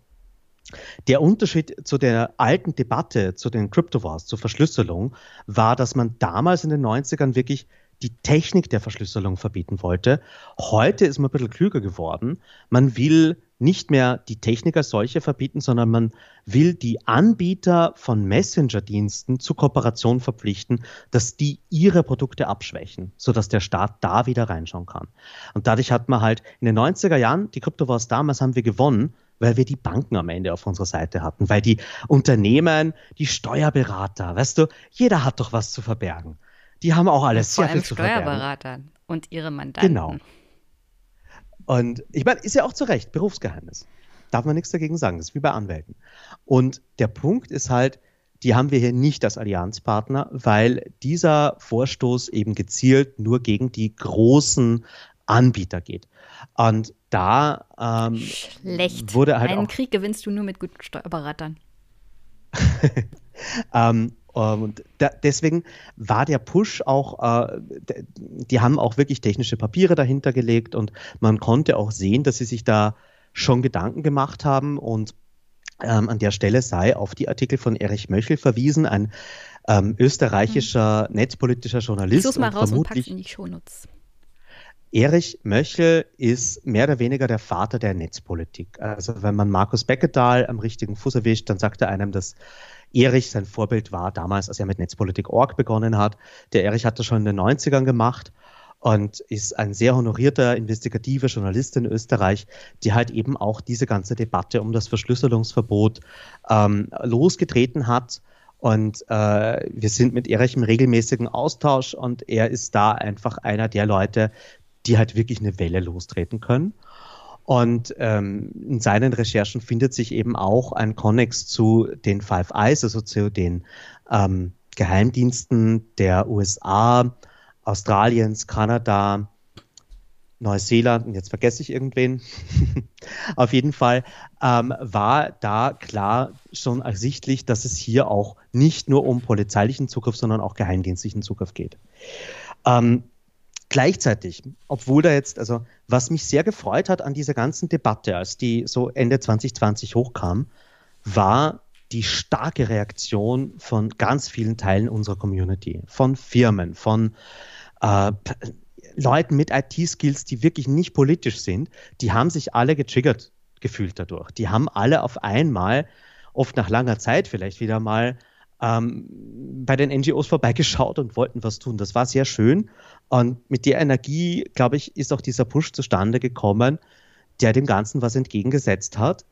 Ähm, gleichzeitig muss man auch dazu sagen, das waren jetzt nur die Innenminister und nicht die gesamten Regierungen, die diese Resolution unterstützt haben.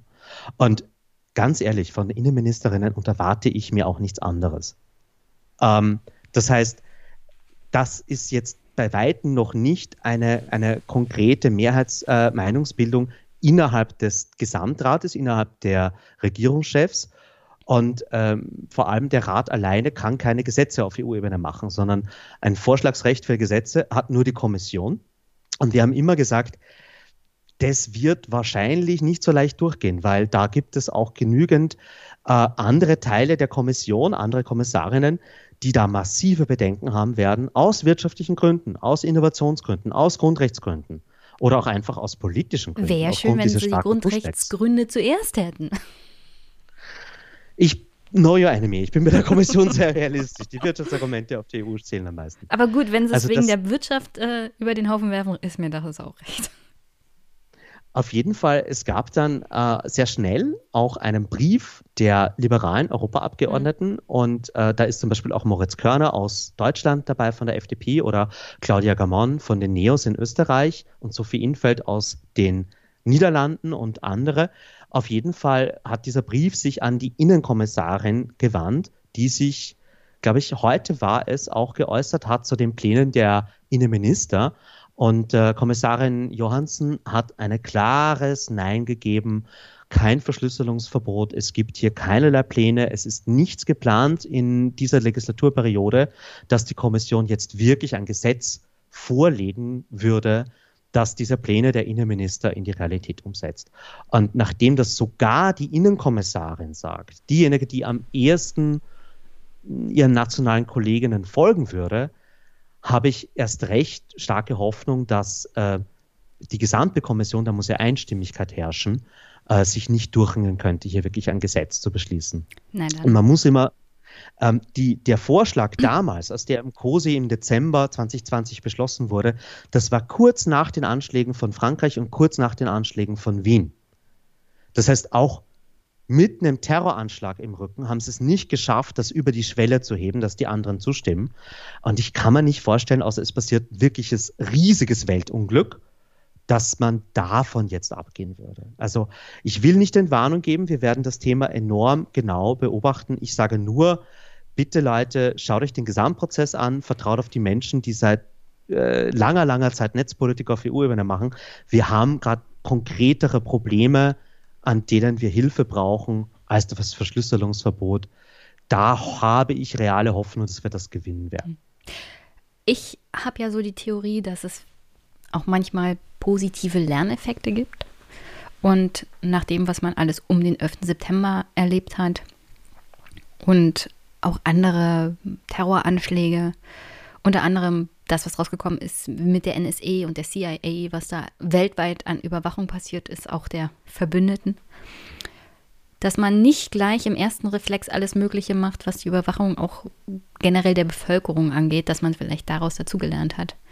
Und so doch mittlerweile diesem ersten Reflex dann mit mehr Skepsis gegenübertritt, auch auf politischer Ebene. Und das sehe ich als sehr, sehr positive Entwicklung der letzten 20, 30 Jahre. Ich habe auch diese, diese, diese Hoffnung. Ich meine, das ist was, ähm, da habe ich mit dem Mund fußlich geredet nach Snowden und wenn wieder mal und wieder mal und wieder mal Überwachungsgesetze kamen, fast schon so als Reflex. Ähm, ja, und in Österreich, das muss man den Grünen wirklich zugute halten. Es gab enorm viele Überwachungspläne von der ÖVP, die sie rausverhandelt haben. Über die gesamte Regierungsbeteiligung jetzt schon. Und das schaut in Deutschland anders aus. Das scheint es bei den Sozialdemokraten Ach, da gibt's halt einfach. keine Probleme. Ja, sollen sie machen. Ja, die Sozialdemokraten ähm, haben keine Probleme damit, die Leute überwachen zu lassen. Weiß ich nicht warum. Angesichts der Geschichte der Sozialdemokraten ich meine, absolut, da hast du recht. Wir haben jetzt 150 Jahre Kaiserreich, also 1871 im Januar. Jetzt peinlich, ich weiß nicht mehr den genauen Tag, aber ich wusste es mal. Aber im Januar 1871 wurde ja das Kaiserreich ausgerufen unter dem damals preußischen König Wilhelm I. Und sein Reichskanzler war ja Bismarck, Otto von Bismarck ich glaube, Otto von Bismarcks Lieblingsbeschäftigung in seinem Leben war es, den Sozialdemokraten das Leben so schwer wie möglich zu machen. Er hat sie ja auch in, in, den Untergrund getrieben. Sie, die SPD war teilweise verboten. Und da gab es die verschiedensten Gesetze, die auch zur Überwachung, Verfolgung und Zensur eingesetzt wurden des Staates gegen diese Partei. Und dass diese Partei 150 Jahre später teilweise nicht das Feingefühl für bestimmte Gesetze hat, ist für mich eine absolute Katastrophe. Ich meine, jedes Mal, oh, jetzt bin ich wieder im Rant-Modus, aber jedes Mal, wenn ich Lars Klingbeil höre, von seiner großartigen SPD, 150 Jahre, und wir haben immer gegen die Nazis gekämpft. Ja, gut, schön, aber was genau macht ihr praktisch, was dieser Geschichte gerecht wird in der letzten Zeit. Und das ist leider nicht sehr viel, weil das absolute Minimum, was mit der CDU geht, ist einfach nicht genug. So. Ja, und aber auch. Ähm, war mein äh, Rant-Beitrag dazu. Ich, ich, ich verstehe dich da gut, ja. Also ich, ich hatte auch genau diese Debatten, als die äh, Sozialdemokratie in Österreich noch in der Regierung war. Und es war immer ein Krampf weil ähm, die, die denken, die stimmen dir auch zu. Nur es ändert nichts an der Entscheidung, für die sie am Ende stehen. Ähm, und ähm, ja, also hier ist es wahrscheinlich schon auch cool. Ich meine, das ist ja auch der eine Vorteil, den wir gegenüber dem amerikanischen Politiksystem haben, diese Koalitionsbildung. Dass wir nicht nur in diesem bipolaren mhm. Sinn, sondern auch ein bisschen es schaffen können, Ausgleiche zu finden. Und auch wenn Kompromisse schmerzhaft sind und nie so richtig das, was, was sich die eine Gruppe jetzt konkret vorstellt, ähm, es ist ein Weg nach vorne. Und äh, insofern sind Koalitionsregierungen meiner Meinung nach weitaus gesünder, stabiler und auch äh, ja, langfristig besser als äh, Präsidialsysteme oder, oder so zwei Parteien oder Mehrheitswahlrechtssysteme. Auf alle Fälle, wenn man bedenkt, was dieses System in den letzten 20 Jahren mit Amerika gemacht hat, tauschen möchte ich jetzt an dieser Stelle tatsächlich nicht. Weil es ist eher so Richtung Polarisierung an den Rändern und das ist nicht gut für eine Gesellschaft, wie wir sehen. Die Zeit rennt uns davon. Ich denke mal, wir werden nicht so viel zum Thema Sperrung von Trump bei Twitter machen können, als ich mir das vorgestellt habe. Aber auch nicht so schlimm. Du hast heute schon sehr viele interessante Sachen gesagt. Auf eine Sache möchte ich noch eingehen. Warum könnte das Internet wie Kabelanbieter werden? Wer hat denn da die Macht über die Infrastruktur, dass es allein durch Gesetzgebung möglich ist, dass wir das Instrument der Innovation, das ist ja auch ein bisschen das, was die Nerds am Internet lieben, absolut verlieren?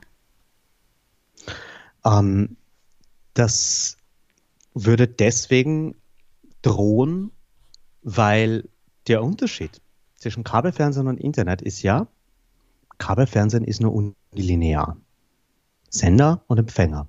Im Netz sind wir immer beides. Wir können mitmachen. Hm. Wir können ähm, klassisch natürlich unseren eigenen Blog, Podcast, Kanal aufmachen.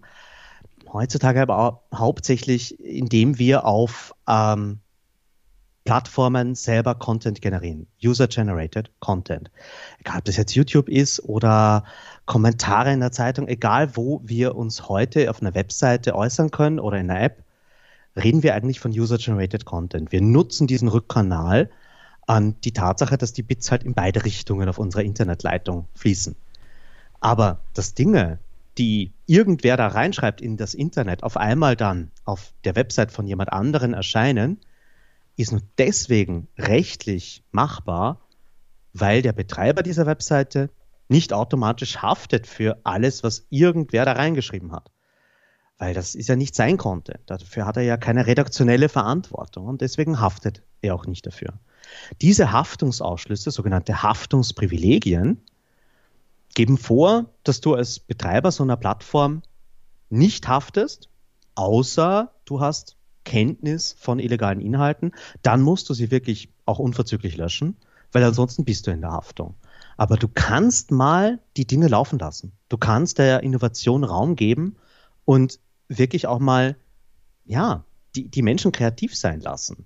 Und glaub mir, ganz viel von dem Internet, das wir heute hier haben, ist aus der Kreativität von ganz vielen Menschen erwachsen. In irgendeinem obstrusen System, egal ob das jetzt irgendwie die zweite Welt des Kongress war oder die Tatsache, dass wir heute mit einem Ad-Zeichen vor einem Twitter-Usernamen jemanden Menschen können, was auch erst sich Menschen auf dem System ausgedacht haben. So entsteht über Kreativität erst die Struktur des Netzes, die wir heute kennen und erst recht die Vielfalt. Aber genau diese Haftungsprivilegien, die schützen halt auch Uber davor, dass die sagen können, nee, aber wir sind ja gar kein Taxiunternehmen. Wir sind ja nur ein Hoster. Das heißt, wir leiten hier irgendwie Bits rum, dumm und ein bisschen Geld, aber nein, nein, wir fallen unter keine Taxigesetze.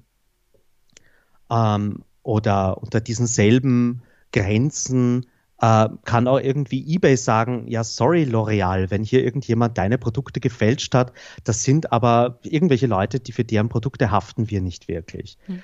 Ähm, unter demselben Haftungsprivileg geht auch ähm, Facebook hin und sagt, ja, da ist jetzt zwar irgendwie ähm, Anti-Impf-Content oder ähm, Aufruf zur Gewalt gegen Minderheiten, aber pff, meld's halt dort. Unsere Community Guidelines werden sich das dann später mal in drei Wochen anschauen. Die äh, Billiglohnarbeiter in den Philippinen werden da draufklicken, bis wir nicht ein Gerichtsurteil haben, machen wir mal lieber gar nichts.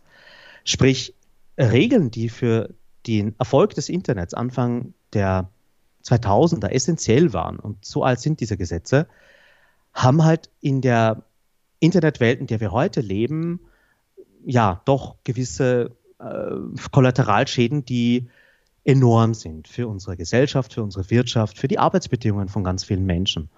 Und da braucht es ein neues Set an Regeln. Da müssen wir halt die letzten 20 Jahre und die technische und gesellschaftliche Entwicklung, die seitdem passiert ist, in ein neues Gesetz gießen. Das versucht wiederum diese ursprüngliche Innovation zu erhalten und all die Meinungsfreiheit, die bei Inhaltsmoderationsfragen ganz wichtig ist, mit all den anderen Interessen, die hier auch legitimerweise zu berücksichtigen sind.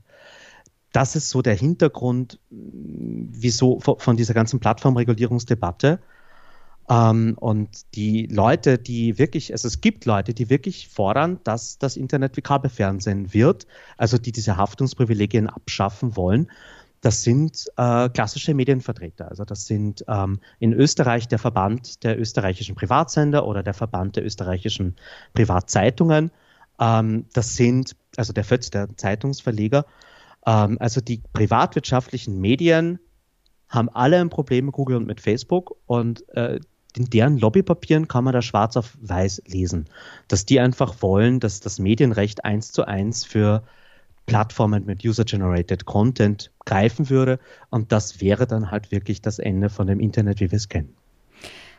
Dann würde ich sagen, wir verschieben vielleicht auch die Diskussion um Twitter, um Trump, um Parler, vielleicht auf das nächste Mal, Ach, wenn wir schade. uns treffen. Ja, es ist schon halb acht und ich glaube, wir könnten noch eine Stunde reden, aber ich habe ja heute noch was zu tun. Aber dann haben wir mega viele Themen, die wir das nächste Mal aufgreifen können, weil ich glaube, diese Problematik um wie viel Macht hat eigentlich Social Media oder diese Konzerne und wie viel Macht dürfen wir ihnen erlauben, wenn wir irgendwie noch das Vertrauen, das Funktionieren eines Staates, einer Demokratie aufrechterhalten wollen? Oder hat uns die Privatwirtschaft insofern durch ihre Monopole schon längst überholt und haben wir überhaupt keine Möglichkeit mehr, das zu beschränken, auch auf staatlicher Ebene. Das sind ja so alles Themen, die ich denke mal 2021 uns nicht wegrennen werden. Auch wenn die Demokraten natürlich jetzt in den USA sehr groß davon ablenken, im Kern, ich, ich zitiere hier mal die Kanzlerin Angela Merkel, beziehungsweise Steffen Seibert hat am 11. Januar 2021 Folgendes gesagt. Zitat, die Kanzlerin sieht die komplette Sperrung eines gewählten Präsidenten als problematisch an. Also es ist noch nicht mal das Sperren von Twitter oder das Löschen von Tweets. Die ganze Sache um Parler, da wird es ja nochmal richtig kompliziert. Es ist auch diese Frage, dürfen private Unternehmen überhaupt staatliche Amtsträger und Mandatsträger sperren in ihrer Funktion. Er wurde ja in seiner Funktion durchgesperrt, nicht als Privatperson, weil der private Twitter-Account der Twitter-Account des Präsidenten ist. Und selbst Angela Merkel sagt, hm, die ja Trump nicht besonders leiden kann, wie wir wissen, das ist ein bisschen bedenkenswert. Ich hoffe, dass die Europäische Union da vielleicht jetzt dieses Jahr auch intensiver tätig wird, was die Machtbefugnisse von Silicon Valley auch in Europa angeht, weil da muss was passieren. Es untergräbt definitiv die Fähigkeit eines Staates, einer Demokratie auf bestimmte Probleme zu antworten. Und die Begrenzung von Grundrechten muss immer, muss immer durch staatliche Institutionen erfolgen. Das darf nicht ein Unternehmen nur auf Grundlage von hier, wir haben ein paar Richtlinien machen. Vor allem dann nicht, wenn sie so ein Monopol haben und praktisch die Infrastruktur beherrschen. Und 10 Millionen Menschen, das sind ja bei Parler die Nutzer gewesen, einfach mal von der Kommunikation im Netz abkappen können. Und ich will jetzt keine, also ich weiß, Leute hören hier zu, die sagen, ja, das waren ja alles rechte Trumpisten und so. Da geht es halt um die prinzipielle Frage. Ja, man darf auch Nazis und Rechtsextremen Grundrechte entziehen, wie zum Beispiel freie Meinungsäußerung. Aber wir haben uns als Gesellschaft geeinigt, dass das ein Gericht macht. Und nicht irgendjemanden mit einem Knopfdruck in Silicon Valley. Irgendeine private Firma. Das ist durchaus bedenkenswert. Aber, Thomas, jetzt habe ich lange wieder geredet. hättest du, hättest du dazu noch was zu sagen, bevor wir zum Ende kommen? Ich mache es ganz kurz ähm, und äh, vielleicht ist es eine gute Übung. Also, ähm, äh, also der, der Real Donald Trump Account, der ist gesperrt. Der POTUS Account, der ist noch ähm, öffentlich. Trump hat ja, ja Er darf aber nicht twittern. Ähm, ja, ja, aber also der, der, der, bei Trump, glaube ich, ist es nicht so schwierig, weil der Typ hat literally ein, ein Pressroom nebenan, wo die Weltpresse auf jedes Wort mhm. wartet, was er sagt, um es hinaus zu posaunen. Also dessen Meinungsfreiheit ist jetzt nicht eingeschränkt, würde ich sagen. Nein, aber Rechtlich, da ist ja, das, das war ja bei einem gewählten Präsidenten nicht die Frage, ob die Meinungsfreiheit aus eingeschränkt ist, sondern ob jemand die Möglichkeit zur Kommunikation eines Staatsoberhauptes einschränken darf. Und dieser jemand ist in diesem Fall ein privates Unternehmen. Und ich denke mal, gewählte Staatsoberhäupter sehen das kritisch. Genau, das war auch immer die, die, die ähm, Argumentation von Twitter. Normalerweise würden wir alles blockieren mhm. und sperren, was der Typ sagt. Aber er ist gewählt, deswegen tun wir das nicht. Ähm, rechtlich gesehen haben wir im Moment überhaupt keine Handhabe. Also in Europa wäre das, was da passiert ist, im Rahmen der Geschäftsfreiheit absolut okay. Natürlich darfst du als Unternehmen auch einem gewählten Politiker eine Dienstleistung verweigern. Ähm, und äh, egal welche das ist, du darfst sie nicht bewirten und du darfst dem auch irgendwie von deinem sozialen Netzwerk runterkicken. Ähm, gleichzeitig wird dadurch nur deutlich, dass wir hier irgendwie bessere Regeln brauchen. Nur mein, mein Punkt ist halt, ähm, der Grundrechtseingriff ist an, also dass diese Sache überhaupt von Unternehmen entschieden wird, das ist das grundlegende Problem.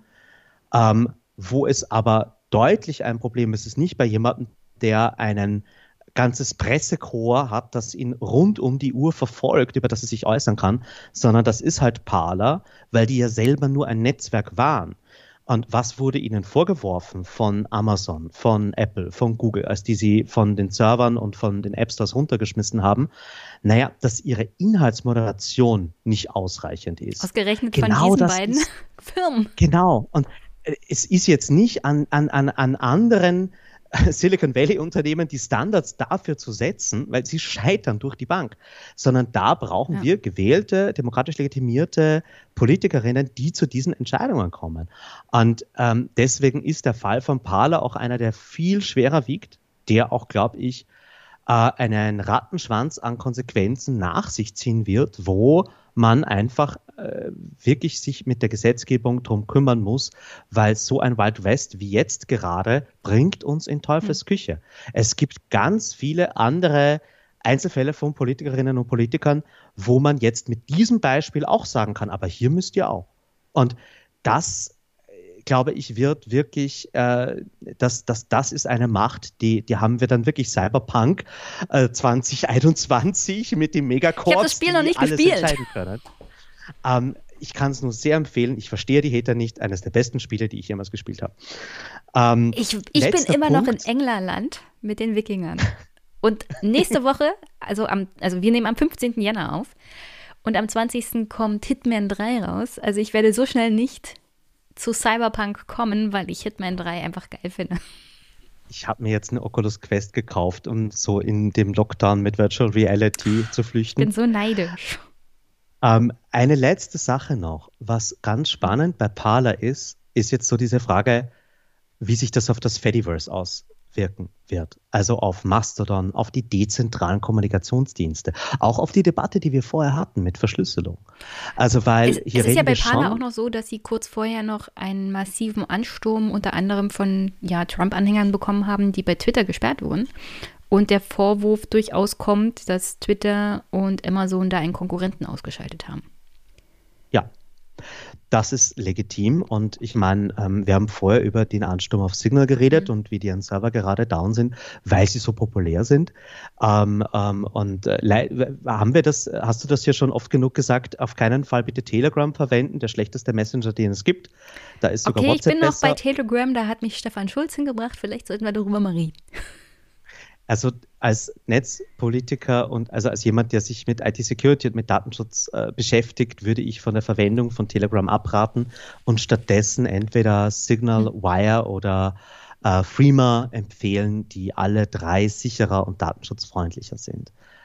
Ähm, Sehr gut. Der Büroleiter von Martin Sonneborn, Dustin Hoffmann, hat mich zu Signal gebracht. Dann werde ich mich auch hauptsächlich dann noch darauf konzentrieren. Das sind eh fast alle Politiker, lustigerweise auch jene, die ein Ende von Verschlüsselung fordern. Ja, do as I say, not as I do. Das ist ein schönes Schlusswort. Ähm, ich will nicht, dass du deinen Termin verpasst. Es ich habe noch ein paar Minuten gefreut. Zeit. Also Gut. ich habe das extra so gemacht, dass wir noch ein vernünftiges Auf Wiedersehen sagen können. Ich werde dich dieses Jahr sicherlich noch mal, vielleicht auch spontaner belallen. Ich weiß, aber du hast sehr viel zu tun, bist sehr eingebunden und Corona macht ja alles sehr schwierig und Epicenter Works ist ja voll im Saft. Ach, ich laufe nicht weg. Ich freue mich, wenn wir zum Gespräch kommen. Äh, das ist auch für mich immer wieder ein schönes Sortieren und ich äh, ich komme hier gerne vorbei. Sehr schön. Also Brandenburg ist immer ein Besuch wert, auch wenn es nur digital ist. Hättest du noch eine Botschaft an die Hörerinnen und Hörer?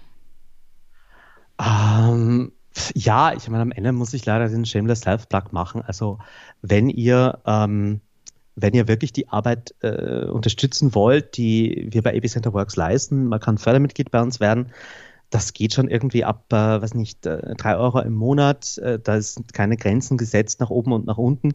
Aber jeder planbare Einnahmequelle hilft uns enorm, um diese Arbeit tun zu können. Und äh, wir sind wirklich sehr darauf bedacht, dass das mit der Netzpolitik sich in die gute Richtung entwickelt und ähm, wir sind auch immer ansprechbar, wenn es Fragen gibt. Unsere Kanäle sind offen, auch auf den ganzen schlechten sozialen Netzwerken findet man uns und kann sich informieren. Unser Newsletter ist aber sicherlich die kompakteste Form mitzubekommen, was passiert. Den gibt es auf Deutsch und auf Englisch. Ähm, und ja, ähm, wer sich ein bisschen mehr leisten kann, kriegt auch Goodie-Bags von uns. Dann kriegt man irgendwie T-Shirt, Webcam, USB-Sticks und alles Mögliche an netten Goodies. Also es ist auch nicht nur rein symbolisch, wenn man das will. Und ähm, ja, daneben, ähm, ich bin als Social Hack auf Twitter und ähm, hin und wieder auch auf äh, Logbuch Netzpolitik für die reinen Nerd-Themen.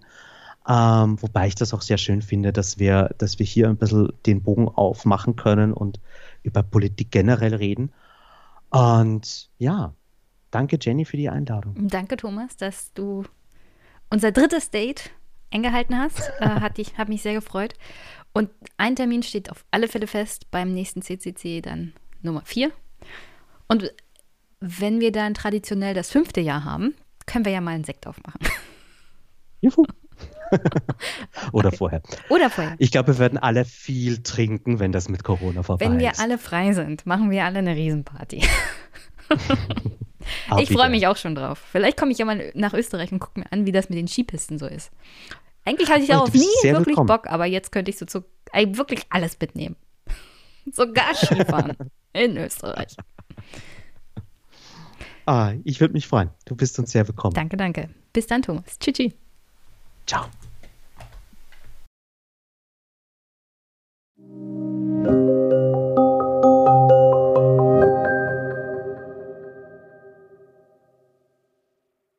Zum Abschluss. Ich hatte doch erhebliche Zweifel an meiner letzten Folge. Nicht nur, weil sie so super, super lang war, sondern auch, weil ich mich mit GameStop mit einem Thema beschäftigt hatte, das jetzt nicht so mein Steckenpferd ist. Und es gab auch Kritik daran, unter anderem, dass ich ja die englischen Einspieler hatte, dass ich zu viele Einspieler habe, generell in letzter Zeit. Ich bin aber sehr positiv überrascht worden, auch über das tolle Feedback, das ich zu der Folge bekommen habe, auf verschiedener Ebene. Und wahrscheinlich, man kann es ja nicht allen recht machen. Und ich habe mich zu sehr runterziehen lassen von dem einen Kommentar und dem gegenüber stehen wirklich sehr viele auch positive Reaktionen auf die Folge. Das nächste Mal würde ich aber auf alle Fälle beide Themen super extrem voneinander trennen. Eigentlich war der Podcast zwei Podcasts in einem. Ich konnte aber das Thema, weil ich es ja versprochen hatte, auch Christian Maut und Andi Scheuer an dem Wochenende zu veröffentlichen, nicht noch weiter hinauszögern. Und auch das Gespräch mit Herrn Kindler ist ja schon ewig lange liegen geblieben, aber war super interessant. Deswegen, was habe ich aus der Folge gelernt? Also mich nicht nur an den negativen Reaktionen runterziehen lassen. Ich weiß noch nicht, wie ich das weiterhin mit den Einspielern mache, auch was die Gäste angeht. Ich probiere da halt noch sehr viel rum. Dafür, dass der Podcast mittlerweile im dritten Jahr ist, lernt man doch noch sehr viel und muss sich an den Umgang unter anderem auch mit Clips noch stark gewöhnen, was englische Clips angeht, so und so, weil das ja nicht für jeden was ist. Nichtsdestotrotz, ich plane hier tatsächlich das erste Mal eine Folge mit einem Gast aufzunehmen, der nur Englisch spricht. Auch das wird wieder mal eine neue Herausforderung und vielleicht auch nicht für jeden Hörer dann nachvollziehbar sein. Aber manchmal ist das auch so. Und ja, herzlichen Dank auf alle Fälle an alle, die sich positiv zurückgemeldet haben. Hat mich super duper gefreut. Und ich hoffe, dass ihr auch mit dieser Folge heute sehr viel Spaß habt. An der Stelle wisst ihr ja, wenn euch die Folge Spaß macht, gebt mir ruhig Feedback in Form von Kommentaren. Mittlerweile haben sich schon einige angesammelt. Ich glaube, in der nächsten Folge muss ich die mal abarbeiten. Kommentare könnt ihr übrigens auch audiotechnisch schicken an die E-Mail-Adresse von Politikbetreuung. Findet ihr auf der Homepage. Ihr könnt natürlich auch schriftlich schreiben, dann lese ich es ab. Gar kein Problem. Und ihr könnt die Folge teilen. Damit unterstützt ihr sie auch. Ihr könnt den Podcast weiterempfehlen. Ihr könnt ihn finanziell unterstützen. Wunschliste, Steady, PayPal-Überweisung findet ihr alles in den Shownotes. Und ihr könnt aber auch Epicenter Works unterstützen. Die freuen sich auch riesig über jeden Euro, der ihnen zur Verfügung steht, um weiterhin ihr Engagement, was die netzpolitischen Grundrechte angeht, die wir hier alle in Europa wollen, angeht. Deswegen eine super NGO, die ich nur wärmstens empfehlen kann. Nicht nur, weil ich die Leute, die dort arbeiten, auch kenne und sehr, sehr schätze. Also, ihr wisst, wie ihr diesen Podcast unterstützen könnt. Ihr wisst, wie ihr es Epicenter Works unterstützen könnt. Und sonst wünsche ich euch an dieser Stelle, wie immer, einen wunder wunderschönen Montag, einen wunderschönen Start in die Woche. Wir hören uns. Bis bald.